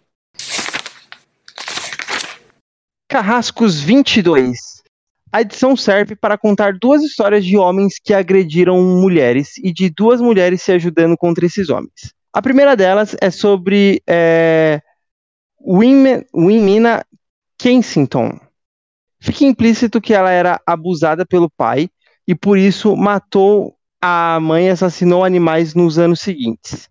Lembrando, essa é uma personagem do Clube do Inferno Mirim, né, que agora tem o nome dos Verentes, ou aqui como nós chamamos, as crianças do Jason Aaron. As irmãs Cucos tinham meio que feito ela sentir empatia, então ela passou a sofrer pela dor de todos os animais que machucou. Essa parte da história é interrompida quando é, o Inhimana, meu Deus, por que esse nome? Vai junto das Cucos confrontar o pai. A segunda história é a história do que de fato aconteceu com Lourdes Chantel, contada por Emma Parachal. Ela, na verdade, não morreu, ela, no caso, a Lourdes, não morreu no ataque dos sentinelas que a Letícia contou pra gente no nosso episódio do Gala. Foi tudo uma farsa armada pela Emma, uma ilusão. A Emma buscou a ajuda de Wilson, Fix, de Wilson Fisk para que Lourdes pudesse desaparecer do radar, ganhando uma nova vida e identidade. Com isso, Emma ficou devendo favores é, para o rei do crime. E aí vale lembrar que o Fisk é atualmente prefeito de Nova York. Letícia, por favor. Ai, gente, essa é uma das minhas edições preferidas de Carrascos, falando sério. Eu amo essa edição. Quando eu vi que o Lourdes Chantel ia aparecer, eu fiquei em choque. Tipo, caraca, eles realmente trouxeram isso. E antes de eu falar bem, eu gostaria de falar mal. Porque no caso dessa primeira parte do plot, em que tem a criança do Jason Aaron e tal, e o. Como é que é o nome? O Duggan inventa que ela era abusada e o caralho é assim. Gente, pelo amor de Deus. Tipo, eu não sei falar pra você quantas personagens femininas em quadrinhos já foram abusadas sexualmente. São muitas. As, até as que você nem para pra pensar tem algum plot incluindo isso. Tipo a vampira, por exemplo. Tem um plot incluindo isso, tá ligado? E, enfim, e tem personagens que são, tipo, só sobre isso e etc, etc. Então, assim, você não precisa, para você criar uma empatia com essa criança Jason Arrow, você não precisa fazer com que a garota tivesse sido abusada sexualmente, tá ligado? Pelo pai dela, entendeu?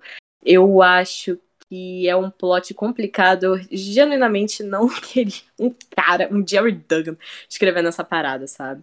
Eu acho que é um tipo de coisa que as pessoas abusam muito, esse tipo de plot em gibi pra caralho desde sempre. Com personagens femininas, sabe?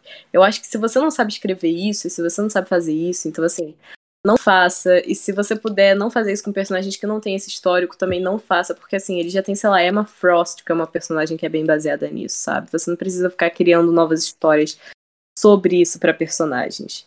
Então, é isso que eu acho, gente. É, eu acho que é um tema delicado e importante de ser tratado, acho mas já tem um bilhão de personagens femininas diferentes que já fizeram isso, sabe? E, enfim, Nossa, minha opinião. E na moral, isso foi do nada, né? Foi do tipo, nada, assim... foi completamente gratuito, foi horrível, assim, horrível. Tipo Não assim, precisa... ninguém pediu para inventar Exato. um background para essa personagem. E se você vai inventar um background para essa personagem, para que isso? Tipo, você pode, pode dar gatilho em pessoas que estão lendo, sabe? Tipo, quando eu não sei como que saiu na edição gringa, se tem algum tipo de aviso nesse sentido, sabe? É muito pesado, assim, gratuitamente. Uh, e realmente, concordo com você. Nem só a parada do, do gatilho e tal, mas é que nem eu falei, é completamente gratuito e já tem tanto isso em gibi, sabe? Mas tanto, tanto, tanto. E eh, não é como se fosse um tema que a maioria dos escritores sabe fazer em gibi, tá ligado? Nem todo mundo é inocente, sabe? Muito complicado, caras. Muito complicado. Não gostei. Mas fora isso, a parte que eu gosto do gibi, que realmente é uma das minhas coisas preferidas já feitas em, em Marauders, é a parte sobre a Lourdes, que é um flashback que inclusive muda o, a arte, que eu gosto muito dessa parte, cara. Que até muda o negócio que conta toda a história de como a Emma ajudou a Lourdes a fugir. E ela teve aí a ajuda do, do rei do crime, né? Do Wilson Fisk.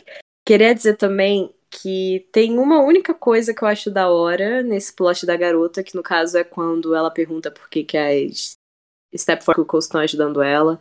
E uma delas vira para ela e fala, tipo, ah, porque a nossa mãe ensinou a gente, ensinou que a gente tem que é, ajudar outras mulheres e tal, principalmente quando homens tentam tirar vantagem dela. Isso é muito Emma Frost, sabe? A Emma realmente é uma personagem feminina que ajuda, tipo assim, muitas mulheres, assim. Tem uma galera que pode ter uma concepção errada da Emma, achar que ela é, tipo, meio bitch, assim, etc. Mas ela é muito isso, cara. Só você ver, tipo, nas próximas histórias de Krakow e etc., que eu não posso falar muito, porque senão vai dar spoiler, mas ela faz isso toda hora. Ela sempre tá lá pelas outras mulheres, etc. Isso é muito bom. Eu gosto de várias coisas que o Jerry Duggan faz com a Emma, inclusive. Eu acho uma, uma Emma boa, tá ligado? Mas enfim, voltando a Lourdes, eu acho muito da hora essa parte da história de mostrar, tipo assim, a Emma ajudando ela com toda aquela parada do dela ser abusada pelo Sebastian Shaw mesmo, que nem tipo, a própria Emma foi e tal. E eu acho muito da hora sempre uma pequena inclusão de Wilson Fisk, porque eu sou muito fã do trabalho dele, assim, fã do Rei do Crime, eu gosto muito dele como vilão, cara. Quem me conhece sabe que meu outro gibi fora X-Men da Marvel é, é Demolidor. E é aqui que entra a minha entrada, porque quando esse gibi saiu, eu falei, vai ter um crossover entre Demolidor e X-Men. E todo mundo comentou para mim: não, você só tá desesperada por um crossover entre Demolidor e X-Men. Não vai ter, isso é coisa da sua cabeça, não vai ter, isso seria muito forçado. E olha no que deu três edições, três unidades de edição da Emma Frost sendo Girl Boss é, em crossover com Demolidor. Na cara de vocês todos. Eu falei que ia ter, cara. Eu sei, eu sinto quando isso acontece. Magneto, Ciclope e Letícia was right. Exatamente, cara. Eu falei, mas eu lembro muito disso, porque um monte de gente respondeu o meu, o meu comentário que eu falei que ia ter. Tipo, cara, nada a ver, não tem nada a ver tipo, seria muito forçado e etc. E teve a ver e aconteceu. E não foi ruim. Esse é o bagulho que mais me surpreende, sabe? Pra Num evento como Devil's Rain, algo não ser ruim, chocante. Cara, eu acho uma coisa que eu queria comentar dessa edição, para além do que a Letícia falou, é que além do Mateo Lolly, tem as cenas do que a Emma tá contando pro Shaw, né? Que são desenhadas pelo Klaus Jensen. E o Rei do Crime tá bizarro, hein? Tá feio demais nessas cenas. É tipo um negócio que vai me dar pesadelo de noite, tá ligado? É muito feio, muito feio mesmo. É um dos reis do crime mais feios que eu já vi na minha vida. Ele tá bizarríssimo, mas eu acho que faz parte do estilo, tá ligado? Eu achei bom. Esse no... rei do crime bizarro. É, mas eu vou ter pesadelo. Por esse Sim, lado, ele é gigante assim, ele é meio Into the Spider-Verse. É que eu acho que eu acho que o Rei do Crime era muito desenhado assim, né, antigamente, tipo, de uma forma bizarramente, humanamente impossível. Não, é, não, tem alguns artistas que fazem isso, sabe? Mas, tipo, eu é, acho ele que... tá bem into the Spider-Verse, cara. Eu bem gosto, inclusive, dele nesse filme. Mas aqui eu acho que, tipo, não encaixa simetricamente no rosto, tá ligado? Principalmente no, num dos quadros da última parte da história. Ah, Mas, sim, enfim. que eu, o olho, o nariz e a boca dele são muito pequenos pro rosto dele. Mas isso fora é isso, tipo, uh, é muito o que a gente falou, né? É problemático demais essa, essa esse primeiro primeira parte da história, que vai continuar, né, na edição seguinte. Isso vai ter um desfecho uhum. na, na, edição seguinte, a gente vai comentar sobre novamente. E é, é legal quando, quando o, lance de fazer um paralelo com a Emma, acho que essa foi a ideia do, do Jared Dugan. E aí, uhum. tipo, ele não deve ter tido essa sensibilidade de perceber que é um assunto que você não usa assim gratuitamente como é usado aqui, né? E aí por isso Sim. ele colocou. Talvez se ele tivesse percebido, ele tinha se freado. Eu sinto que o Jared Dugan ele não faz carrascos com uma com, com um cuidado muito é, tipo Carrascos não é, não é uma revista ruim, mas também não chega a ser uma revista boa. Tipo, fica sempre ali no meio termo, com momentos bons, uhum. momentos ruins, né? E só que eu acho que ele não, ele não, não tá no, no melhor dele em Carrasco, sabe? Ele entrega um trabalho que se sustenta, mas ele não tá no melhor dele. Se a gente comparar, por uhum. exemplo, com as melhores edições dele de X-Men ou com a edição dele de Planet Size, é bem diferente, sabe? Então, Sim. sempre fica a desejar, acho que nesse sentido. E eu acho legal também o lance da, da, da menininha, né? Do nome difícil de pronunciar, que o Caio enrolou todo. E eu também uh, vou me enrolar agora. Will Helmina, talvez. o Will Helmina. Kensington. Enfim, é, que é o lance de, tipo, por elas terem despertado empatia nela, ela não só passaria a ter essa sensibilidade a partir daquele ponto, como ela também passaria a olhar para o passado dela e sofrer pelas ações que ela fez, né? Então, é algo que as, que as Cucos não, não tinham antecipado. Acho isso bem pensado. Mas uhum. acho que fora isso não, não tem muito comentar. É, mas é legal, né? O lance dele trazer a Lourdes de volta. E Sim. também é, é, isso daqui servindo como uma conexão para as histórias que a gente vai ver de X-Men no, no, no Devil's Rank. Eu não sei como vai ser traduzido aqui na Panini pro Brasil. Reinado do Diabo. Tinha que ser. Sabe duas coisas que eu gosto dessa, dessa história? Hum. É, aliás, primeiro que assim, eu sempre gosto muito da relação Emma e Sebastian. Essa coisa de, tipo, eles se odiarem, se respeitarem, já tiveram passado, hum. já foram parceiros. Nunca. É, a, a Emma nunca confiou no Shaw, ao mesmo tempo ela se sente abusada por ele, usada, é, e quer vingança. É, só que a, ela não consegue se desvencilhar de, da, desse parceiro que ele sempre foi, né? Então eu, eu, sempre acho muito foda qualquer coisa que acrescenta a tudo que foi essa parceria. E uma coisa que é chave na vida do Sebastian Shaw, que foi a Emma é, ter escondido que ela ajudou a esposa do Shaw a fugir dele, né? Uhum. Isso é, para mim, eu acho muito foda. Acabei de pensar em outra coisa também. Eu gosto de pensar nos poderes telepáticos, assim, como que é, né? O quanto que a Emma aqui, na verdade, ela usou os poderes telepáticos da quando ela ajudou a, a Lourdes a fugir, ela usou os poderes telepáticos só como uma ilusão mesmo, né? Bem parecido com os poderes do mestre mental. E aí Sim. mostra que esses telepatas, na verdade, a Emma, o Xavier, a Jean, a Rachel, o Senhor Sinistro, talvez o Exodus, são telepatas muito poderosos a ponto deles terem os poderes que os outros telepatas têm só um deles, né? Tipo, o mestre mental tem só ilusão, ou o, sei lá, alguém consegue só hipnotizar. É, É, e eles, a eles têm, e a tipo, Dani, por exemplo, são telepatas específicos. perfeito, mais específicas, né? E é, a Emma e esses outros telepatas, eles são, eles conseguem usar todos os poderes desses outros telepatas só em uma pessoa só, né? É, é bem legal, eu sempre gosto de pensar nisso também. E outra coisa que eu achei interessante é como que o Sebastian Shaw queria, é, ele achava que a esposa dele estava morta, né? E como ele queria é, ressuscitar ela.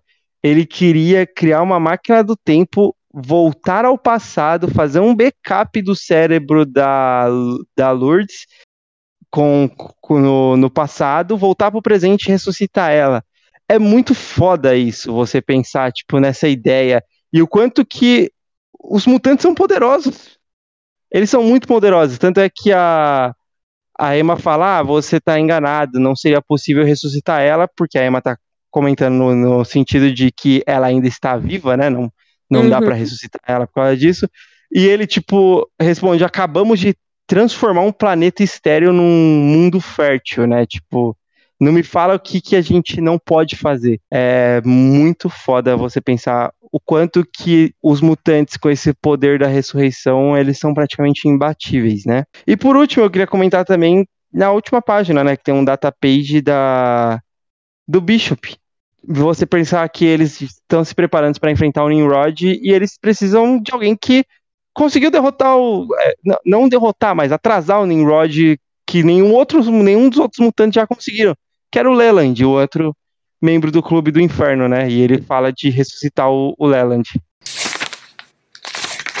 X-Men 1 de 2021. Então essa é a edição de X-Men de Gary Dugan e Pepla Haas e Marty Gracia. E a primeira cena nos mostra uma primeira ameaça por vir, Feilong. Se trata de um cientista, uma espécie de Elon Musk, que dedicava seu trabalho para um dia levar a humanidade a colonizar Marte. Tanto que até fez alterações no seu corpo para sobreviver melhor a uma estadia no planeta vermelho. Bom, como bem sabemos, Marte agora é Araco, então Feilong está enfurecido e pronto para direcionar sua raiva toda para os mutantes. Na sequência, outro personagem que vai ser importante na história já aparece. Se trata do jornalista favorito da Letícia, o Ben Urich. Ele conversa com o Ciclope enquanto, conhe- é, enquanto conhecemos melhor a nova base dos X-Men, a Casa na Árvore, sonho do Henrique. Quanto ao Ben Urich, ele suspeita da possibilidade dos mutantes estarem escondendo um segredo porque não entende como Jumbo Carnation se encontra vivo atualmente. Ciclope desconversa. Quanto à Casa na Árvore, é o que o nome indica mesmo. Uma casa na árvore localizada no Central Park, de- desenvolvida por Ford e Tempo e de tecnologia cracoana. Durante toda a história, a casa na árvore está recebendo os últimos ajustes de Ford com a ajuda dos cinco. Depois do tour pela casa na árvore, os X-Men entram em ação. Uma bola de fogo invade a atmosfera terrestre e cai em Nova York. Vampira consegue jogá-la no rio para evitar uma tragédia. Mas então essa bola de fogo se revela um monstrengo gigante. Os X-Men constroem um robô gigante, enfrentam e derrotam o monstro.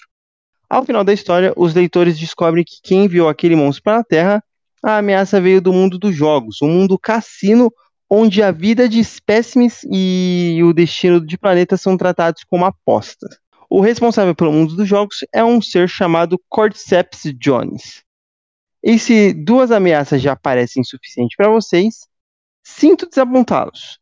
Ainda temos tempo para mais uma nova, um, um misterioso Dr. Êxtase conduz estranhos experimentos em Nova Jersey. Mas é isso, essa é a primeira edição da nova revista de X-Men. Henrique, você que é fã do Dugan, o que, que você achou aí dessa edição? Pô, não sou fã do Duga, não, cara. Tá difamando o cara ao vivo.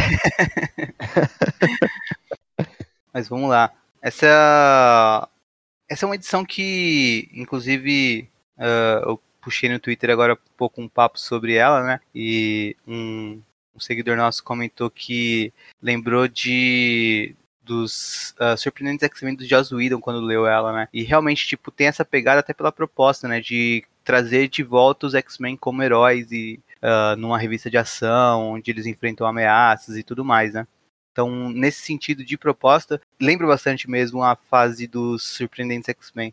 Que é curioso, né? Porque ela veio depois do Morrison, o Morrison levou os X-Men mais para um outro lado, e mesma coisa acontece aqui, né? O Hickman leva os X-Men para um outro lado, né? Teve 21 edições de uma revista de X-Men onde não tinha muito de uma equipe de X-Men em aventuras, né? Tinha um pouquinho aqui ali, mas não, não era a tônica da revista.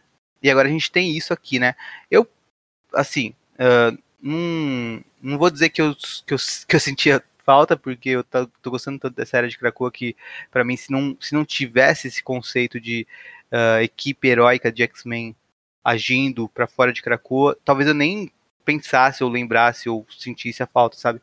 Mas, enfim, é a proposta, vamos lá, vamos ler, né? E aí eu fui ler e, tipo, uh, fui ler com expectativas grandes. Aí tenho que dizer que minhas expectativas foram supridas. Tipo, eu gostei muito dessa primeira edição. Eu tenho alguns problemas com com X-Men do Dugan, mas mais nas edições seguintes, né? Falando só dessa primeira edição, é uma primeira edição que eu gosto bastante. Tanto pelo, pela Casa na Árvore, né? Eu gostei muito do conceito. Uh, vou até comentar um, um, uma outra coisa sobre isso mais pra frente. A formação da equipe, uh, a gente comentou mais no episódio passado, né? Então não vou falar muito sobre. Uh, gostei bastante do, da conversa do, do Ciclope com Ben Urich e dá pra gente perceber que um dos pontos, ao menos no início dessa revista, é criar novas ameaças pros X-Men, né?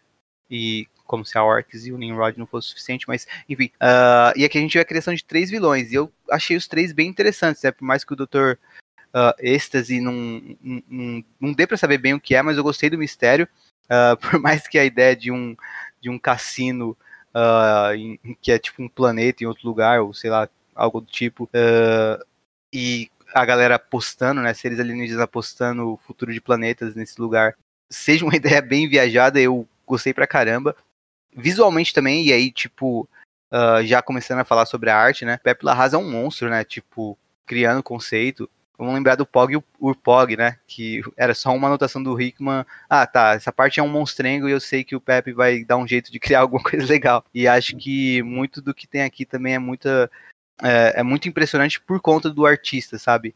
E o Cordyceps Jones saindo assim de um astronauta, é, de um corpo, de um cadáver de um astronauta, né? Onde tem uma caveira e tal, ele saindo, ele é tipo um fungo.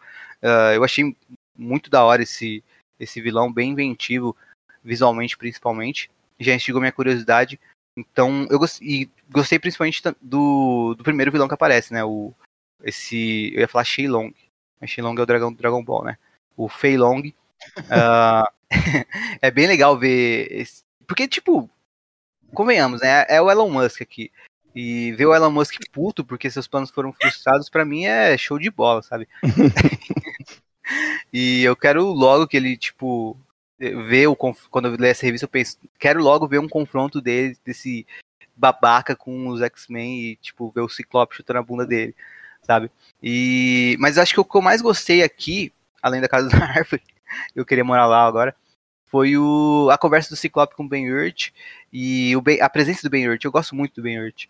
Também. A presença do Ben Urich na revista, para mim, agrega demais e o plot com ele, para mim, é o que tem de mais interessante nessa revista. Tem detalhes também, né? Tipo, o quadro que tem o. que é um círculo, na verdade, que tem o Ciclope dando um beijinho de oi na Jean, um coraçãozinho. É muito, muito. Um detalhe bem legal que o Pepe Larraz colocou também.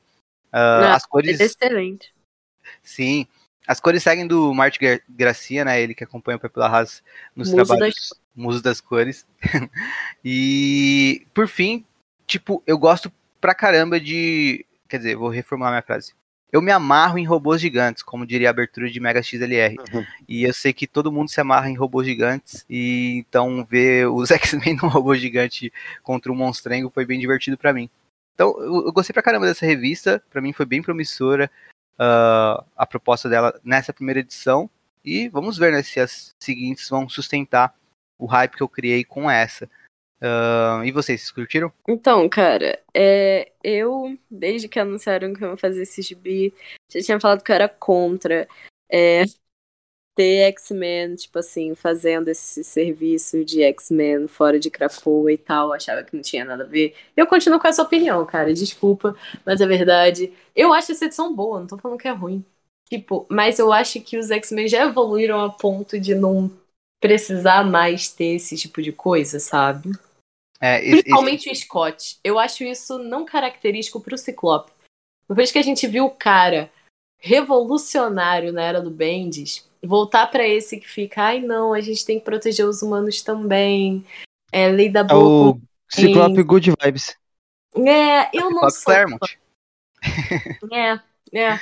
Eu não sou muito fã, caras. Eu, eu não gosto. Eu acho É. que não precisava disso pra essa era de Krakoa, sabe? Tantos títulos que você podia fazer. Podia fazer X-Men Krakoa de outro jeito. Não precisava ser uma equipe de X-Men naqueles moldes antigos que eu acho que já ficou, tipo, obsoleto. Eu entendo isso pra Jean, mas eu não entendo isso pro Scott, sabe?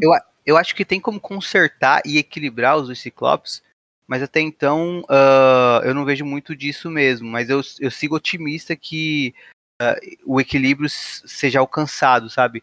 De um Ciclope ah, herói clássico com um Ciclope revolucionário do- das últimas décadas. Esse, esse incômodo que a Letícia falou, conceitual, com a ideia da revista ah, e da equipe de X-Men, me ah, me atinge eventualmente, só que mais pra frente, né, em outras edições e em outro momento da, da, da, da cronologia X, que no caso ah, é inferno, sabe? Quando o, infer- quando o inferno tá rolando e, o- e eu percebo várias coisas importantes acontecendo em Krakoa e eu penso no Ciclope brincando na casinha da árvore dele, aí eu fico bolado, sabe? Então eu Sim. entendo isso que a Letícia tá falando. É, então, eu acho que assim, é, eu, eu entendo, apesar de eu pensar um, diferente de várias coisas até do que o Henrique falou, é, e também do que a Letícia falou agora, no sentido de, do, do Ciclope, eu penso muito diferente, eu acho que eu gosto dos X-Men como heróis e como heróis do planeta, né? eles não precisam é, serem só os heróis de Krakoa, eles podem ser os heróis do planeta. E eu penso que os- isso tá- é muito enraizado na Jean e no Ciclope mesmo, né? Salvamos quem precisa, quem precisa ser salvo, sabe? Não, não importa a raça. Tanto é que eles já salvaram outros planetas, enfim. É, mesmo sendo temidos e odiados, eles salvariam as pessoas que temem e odeiam eles. Sei lá, pelo menos no Ciclope na Jean eu vejo muito nisso, disso neles. E o que eu gostaria de ver assim mais nessa revista é até os próprios outros mutantes confrontando eles, falando, cara, pra que isso, sabe? Tipo, vocês não precisam estar fazendo mais isso, porque isso seria a voz das pessoas mesmo dentro do, do, do nosso mundo, olhando pro Ciclope da Jean e discordando deles. Assim como teriam outras pessoas que concordariam com eles e seriam os X-Men ali. Sei lá, eu gosto muito da, da ideia de ter a, a revista dos X-Men. Mas, diferente do Henrique, eu não gosto tanto da forma que ela foi abordada aqui, sabe? É que nem você falou agora, tipo, o inferno rolando solto, o Magneto Xavier lutando contra o Nimrod e o Ciclope brincando de casinha na árvore, sabe? Eu Exato. sinto que não precisava da. Eu acho que a forma que foi ficou, ah, chegou a ser até um pouco tosca. E tira, tira o, a, a grandeza da situação, tira o peso da situação deles. Parece que eles estão só fazendo por hobby, estão só se divertindo, sabe? Que Sim, não. Parece muito isso. Por também. exemplo, que é chega um puta monstro. É, tipo, chega um puta monstro gigante lá, né? O, o- a, a vampira vai lá, ataca pra fora, os X-Men estão lutando e tal. E aí, do nada, depois chega três navezinhas e, tipo, nossa, bem-vindos de volta, X-Men. Ou seja, se os X-Men é não tivessem ali. E se os X-Men não tivessem ali, outro herói chegaria e, tipo, teria salvo o, o, o mundo. Então, fica inútil, sabe? Então, acho que deveria ser melhor trabalhado o que eles. É, o, o- o- os atos heróicos deles serem melhores trabalhados, sabe? É, eu acho que também serem coisas mais. Com, com situações mais reais, pode que ser. exigissem mesmo dos X-Men, sabe? É, eu sou suspeito porque eu gosto de luta com robô gigante, mas o, em, em cima do que você falou também, ah, parece muito que eles estão isolados, parece até que é uma revista à parte de Krakoa, né? Isso Sim. talvez incomode também. Parece muito revista pra quem não gostou da ideia de Krakoa continuar lendo É. X-Men, tá ligado? Pra mim parece muito É, mandatório de editorial. Parece Isso muito. me incomoda muito. É isso, porque eles poderiam, igual a Letícia falou, de serem X-Men Krakoa, sabe? E eventualmente saírem de Krakoa, tipo, porque os personagens Sim, é, saem o tempo inteiro de Krakoa, vão em outras situações. Tipo, sei lá, os novos mutantes vendo que tem uma mutante lá no leste europeu desenvolvendo poderes e eles indo lá ajudar, como heróis que eles são. Um, um negócio também que eu acho que é um pouquinho forçado, em cima da cena uma cena bem brega que o Caio apontou, né, do, das navezinhas chegando e o povo saudando os X-Men porque eles venceram a ameaça sem precisar da ajuda do Quarteto Fantástico, dos Vingadores, etc. Uh, eu acho também que é um pouco forçado esse lance de tipo todo mundo, os X-Men e tal, os que eu gosto quando aparece esse ponto de vista também, né, para mostrar que tem pessoas que gostam dos, da equipe dentro do universo Marvel mesmo, tem pessoas que superam esse preconceito com os mutantes e tal. Só que eu acho que uh, aqui parece muito que os que só tem um lado, então às vezes parece que só tem o lado da aceitação. Eu acho que falta do Dugan colocar também algumas pessoas tipo Pois é, o que deveria ter né? nessa revista é o contrário, né? Pra é. o, o negócio, principalmente com Krakow, o preconceito Exato. com os e lá em cima, muito Sim. mais, cara. E você vê a galera mais. de Nova York recebendo eles, tirando foto com eles, é. andando por ali, tá ligado? Então eu acho que também falta um Até poderia reforçar de uhum. novo, é, poderia reforçar o lance do. Porque assim, o sonho do Xavier ainda tá no Ciclope, né? E aí poderia reforçar o lance de nós vamos proteger o, o a quem nos teme e odeia. É, e aparecer, né? algumas Fica muito pessoas... gibi genérico de super-herói para mim, cara. Não dá para mim. Eu é, não gosto desse Scott, cara. Eu acho o Scott tão grande, sabe? Eu acho que ele já passou disso. De ser tão inocente. Principalmente depois da parada do, do Scott revolucionário, caralho. O Scott tinha que estar tá ali na, no pescoço daquele conselho silencioso, cara. Exato, é, o exato. Scott tinha que estar tá ali entendeu? Revolução mutante. Se rolou uma então, guerra boa é Scott de um lado e o inimigo do outro, entendeu? Exato. Mas não, é... isso é foda. E até como X-Men mesmo. Tipo, tá Exato. ali. É, vamos criar uma equipe de X-Men, sei lá, pra é, ser contra as injustiças que estão acontecendo né, do, do Conselho Silencioso. Sim. Mano, tem uma porrada de vilão jogado lá em Cracoa, sabe? Tipo... Sim, cara, tem muita, muita coisa. O que não falta para fazer naquela Cracoa é coisa para fazer, entendeu? Pra X-Men resolver. E eu acho que o Scott na era de Cracoa, ele, eles voltaram muito para aquele Scott idealista, aquele Scott inocente que acha que realmente só ajudando os humanos eles vão ficar de boa com a gente, entendeu? Que é uma parada que é mostrar. Eu acho que eu acho que ele nem acha mais isso, para ser sincero. Eu acho que mesmo esse, esse papo aqui, acho que nem, ele nem acha mais isso. Mas ele precisa fazer. Eu acho é. que ele nem acredita mais que vai dar certo, mas ele é. precisa. Mas tipo, sabe que... isso é um negócio que eu penso muito do, do Scott da Jean, assim. O que eu acho interessante do Scott da Jean... Tem várias coisas que eu acho interessante do Scott da Jean. Mas, assim, o lance é que diferente da Jean, o Scott viveu todos esses anos de publicação, todos esses 60, quase 60 anos de X-Men, ele viveu isso tudo. A Jean não. E isso eu acho muito interessante, porque o Ciclope já fez as pazes com o Magneto, o Ciclope já fez as pazes com uma galera, ele já viveu tudo, ele já virou o lado revolucionário, caralho, a quatro. A Jean, ela pega o bonde andando muitas vezes, porque ela ficou muito tempo morta aqui e ali, ela morre e volta, morre e volta, morre e volta. Então, para ela, nela, ainda é muito grande a promessa do Xavier mais do que nos outros, porque ela não viveu para ver muitas coisas que aconteceram, entendeu? Então, eu acho é muito importante a Jean ter isso. Né? Tanto que de todos os outros, assim, X-Men originais, os X-Men que são principais, assim, ela é aqui, tipo assim, fica, galera, como é que vocês ainda estão. Hoje, nem tanto mais, mas assim, fica, como é que vocês estão trabalhando com Magneto? O que está acontecendo aqui? Enquanto o pessoal viveu o Magneto, diretor do instituto, é, Ciclope do lado do Magneto, Utopia. O Ciclope viveu Utopia, caras. Ele deveria ser, tipo assim, frontman de Krakoa, sabe? Ele realmente acredita naquela parada. E eu acho, eu acho que faz todo sentido com a Jean, mas ainda tá presa esse sonho do Charles, né? Até porque ela não viveu, tipo assim, era de utopia e o caralho, entendeu? Eu acho que ela é uma pessoa que a gente tem que. que eu acho que alguns autores fazem isso, o Bent faz isso. Mas outros não fazem, que é essa mulher, ela parou no tempo durante muitas vezes, sabe? Ela não viveu isso tudo que essa galera viveu.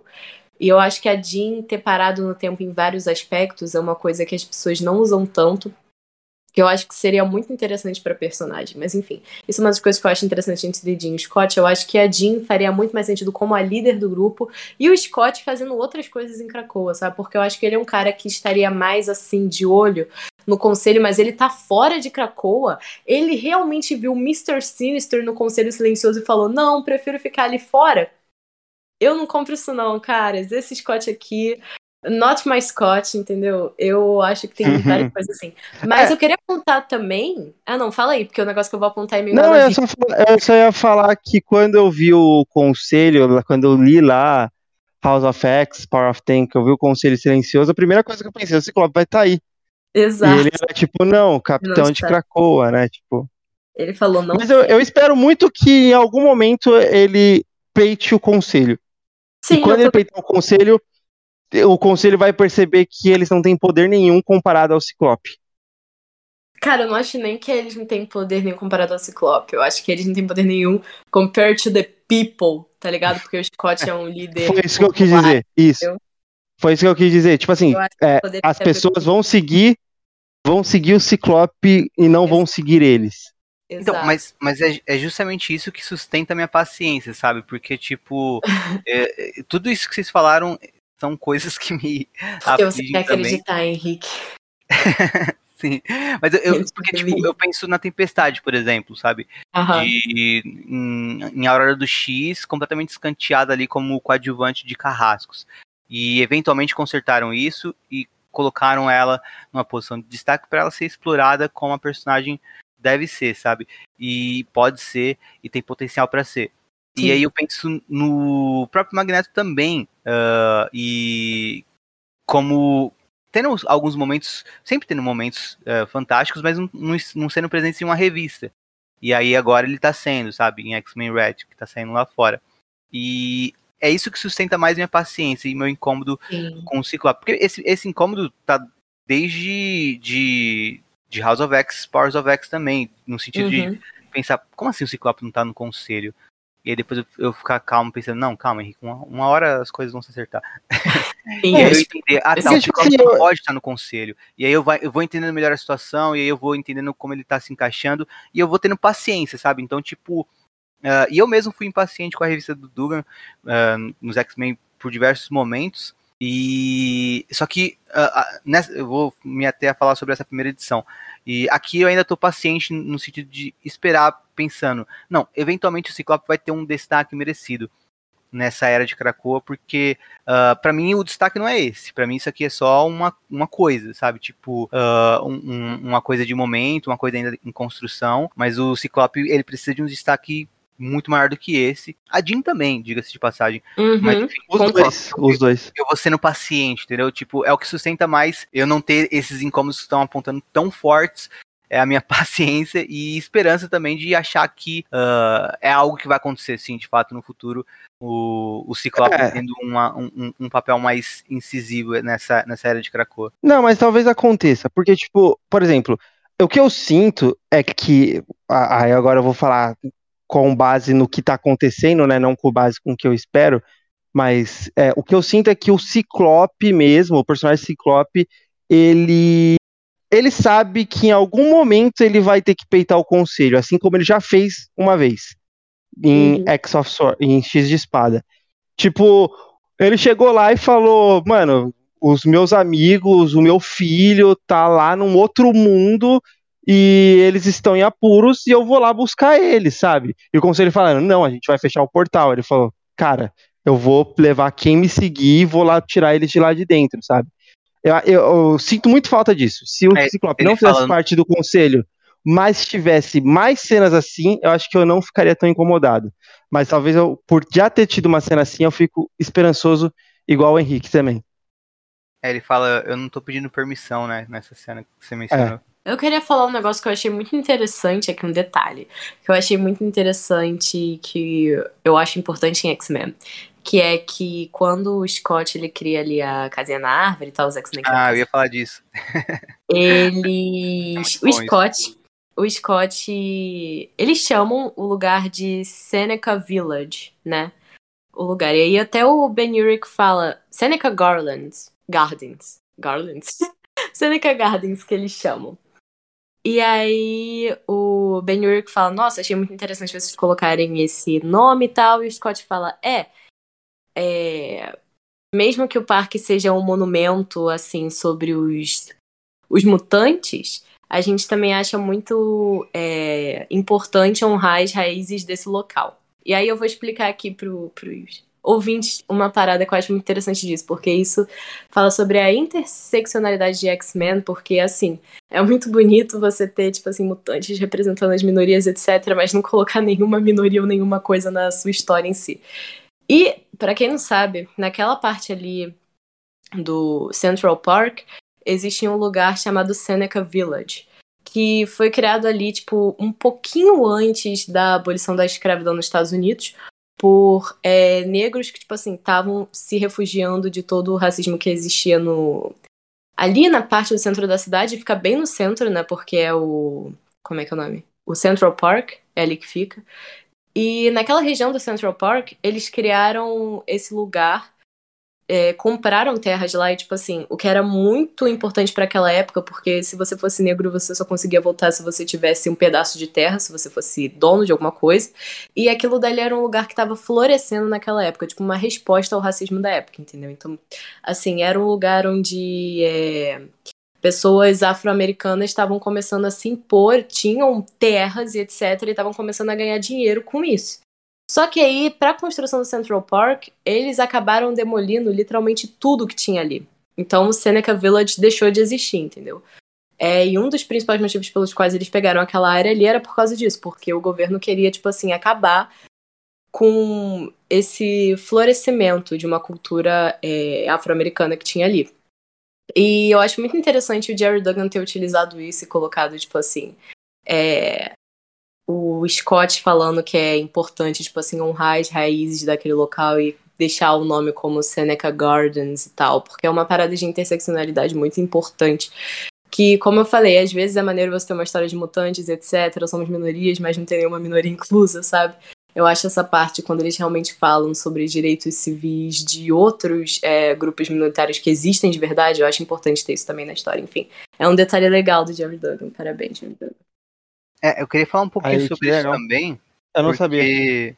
É, o, primeiro que na Panini ficou Jardins de Sêneca mesmo, né? Uhum. E é, isso, é, isso, essa, essa parte toda é na conversa do Ciclope com o Ben Yurt, né? Isso. E o Ben Yurt, inclusive, uh, elogia o Ciclope, né? Ele fala, estou, estou impressionado, a maioria das pessoas não conhece a história dessa parte da cidade. Sim. E, tipo, é, é quando eu li isso aqui, eu fiquei instigado e fui pesquisar e descobri isso tudo que a Letícia contou agora, sabe? E eu acho que. Né, primeiro que é fantástico quando o Ciclope fala, né, que uh, nós achamos importante, importante honrar o lugar onde temos as raízes. Uh, embora este parque seja um monumento às conquistas mutantes e aqueles de nós que não viveram para ver Krakoa, né? Então, uh, também é legal nesse sentido, né? De uhum. fazer essa conexão mais direta, né? E para além disso, essa área da Casa na Árvore, né, é uma área, e isso está dito na, na datapage sobre a Casa na Árvore, uh, é o último parágrafo sobre que está falando, os Jardins de Sêneca são um parque gratuito para a livre circulação do povo de Nova York. Isso é muito legal. Sim, uh, porque, assim, uh, você pensa, os X-Men compraram esse, esse espaço, né, a Emma Frost, no caso, e compraram esse espaço, e construíram uma área ao redor desse espaço onde eles construíram a casa na árvore. E essa área é para todos, qualquer pessoa pode ficar ali, sabe? Então, tipo, uhum. eles, eles, devolvem ao povo algo que foi tomado, sabe? Mesmo, me, mesmo que indiretamente, tipo, eles não fazem uma coisa privada ali, tipo, não, é uma coisa que é de livre circulação. Isso é muito legal, sabe?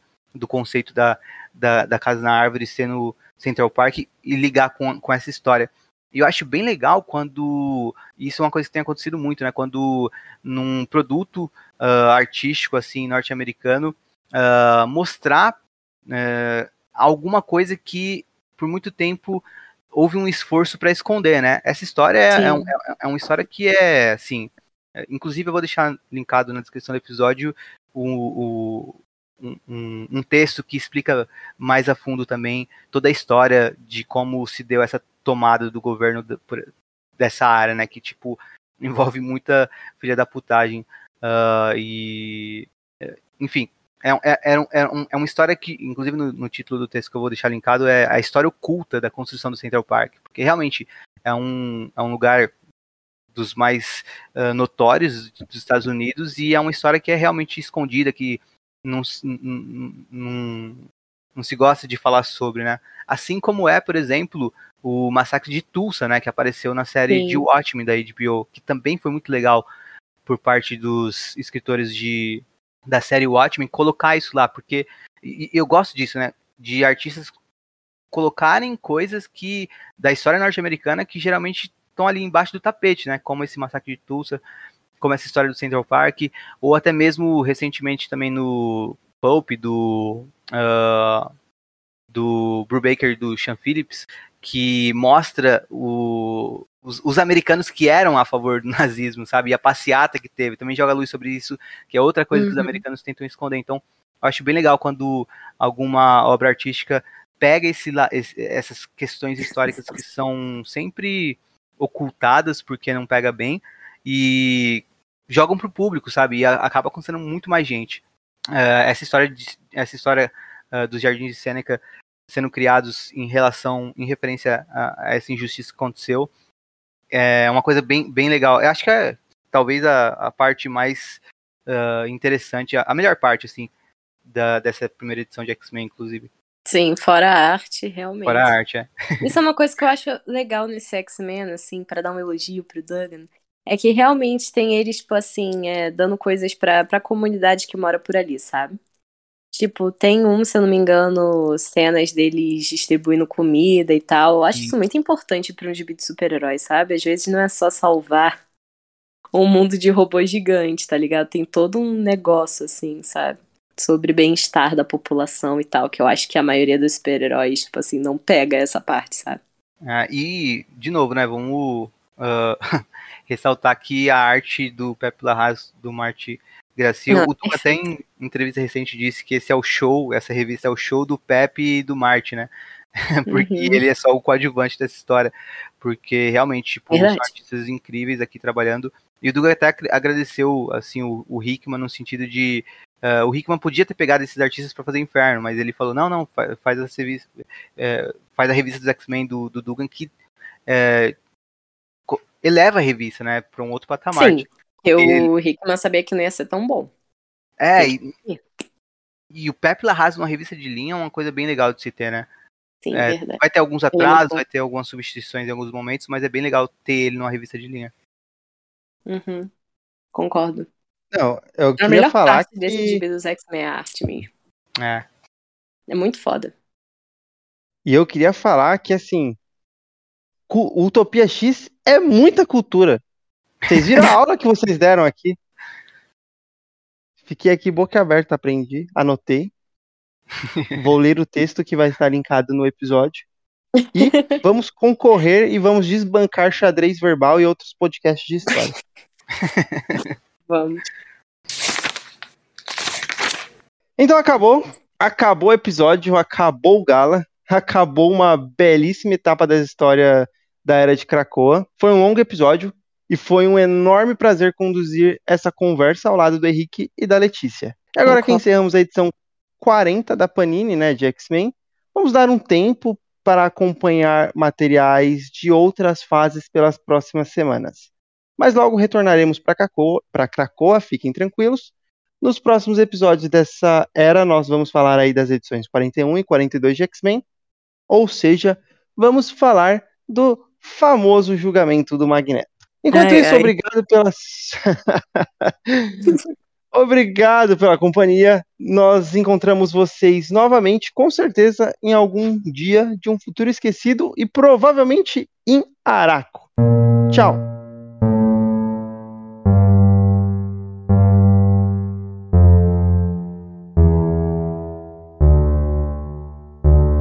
There is a big tree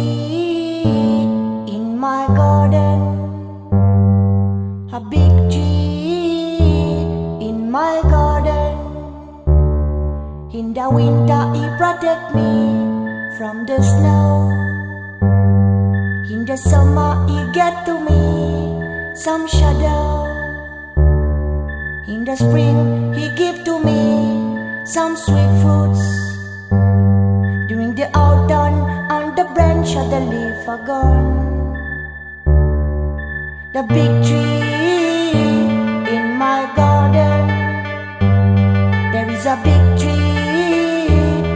my garden.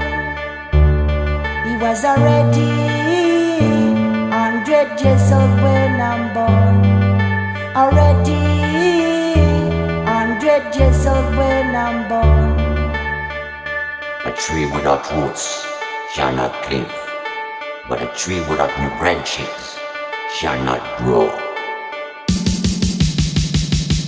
There is a big tree in my garden.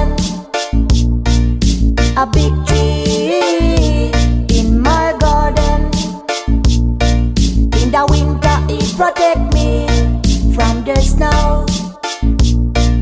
In the summer, it get to me some shadow.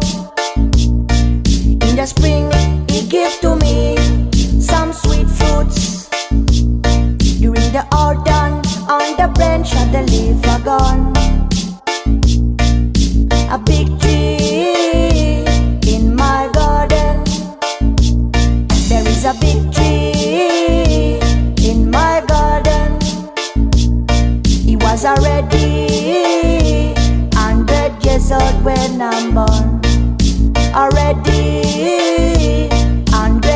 Old when I'm born. The big tree in my garden. Dun.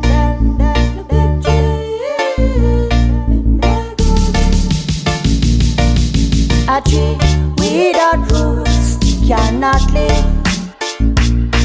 But a tree without new branches cannot grow. A tree without roots cannot live.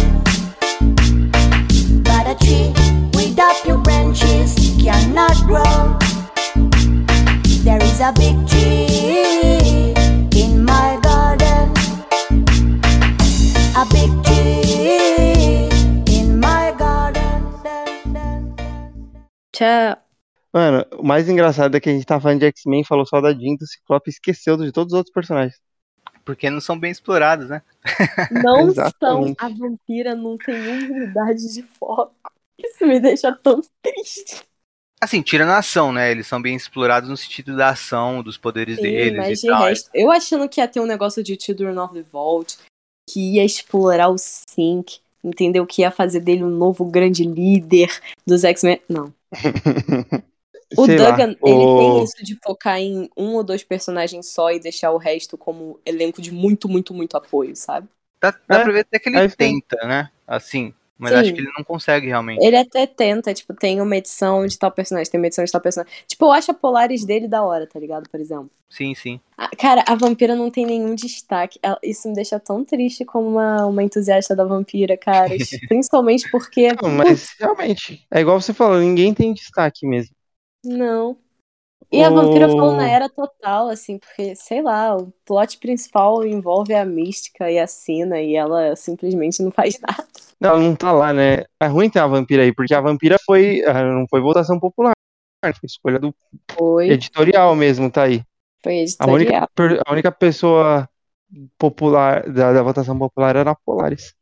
Pois é, É, Polaris ganhou uma talvez votação esse- popular, pra você ver. Talvez esse seja o maior defeito da Era de Krakoa, a escolha de elencos pra certos títulos. Sim, tem umas que são muito boas, tipo Sword, Hellions, tudo muito bom, mas tem outras É. que você fica, caralho, hein? É, tipo assim, se você vai pegar. é, e e essas, essas edições, elas são boas, porque quando eles escolhem um- o elenco, os personagens que é, sempre tiveram menos de destaque, eles dão um destaque. Ou fazem uma transformação do- de personalidade do personagem, tipo o Greycoat em Hellion, sabe? Sim, muito bom.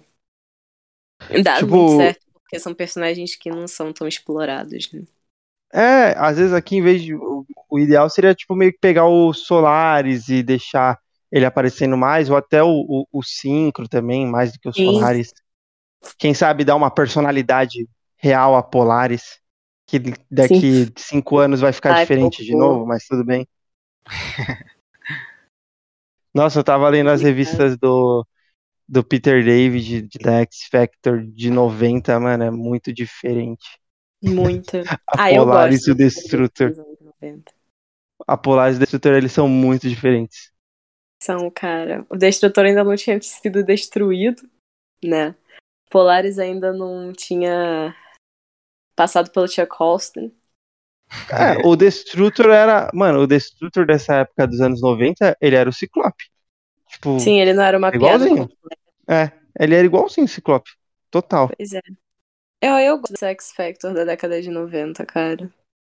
Tem uns, umas edições muito boas.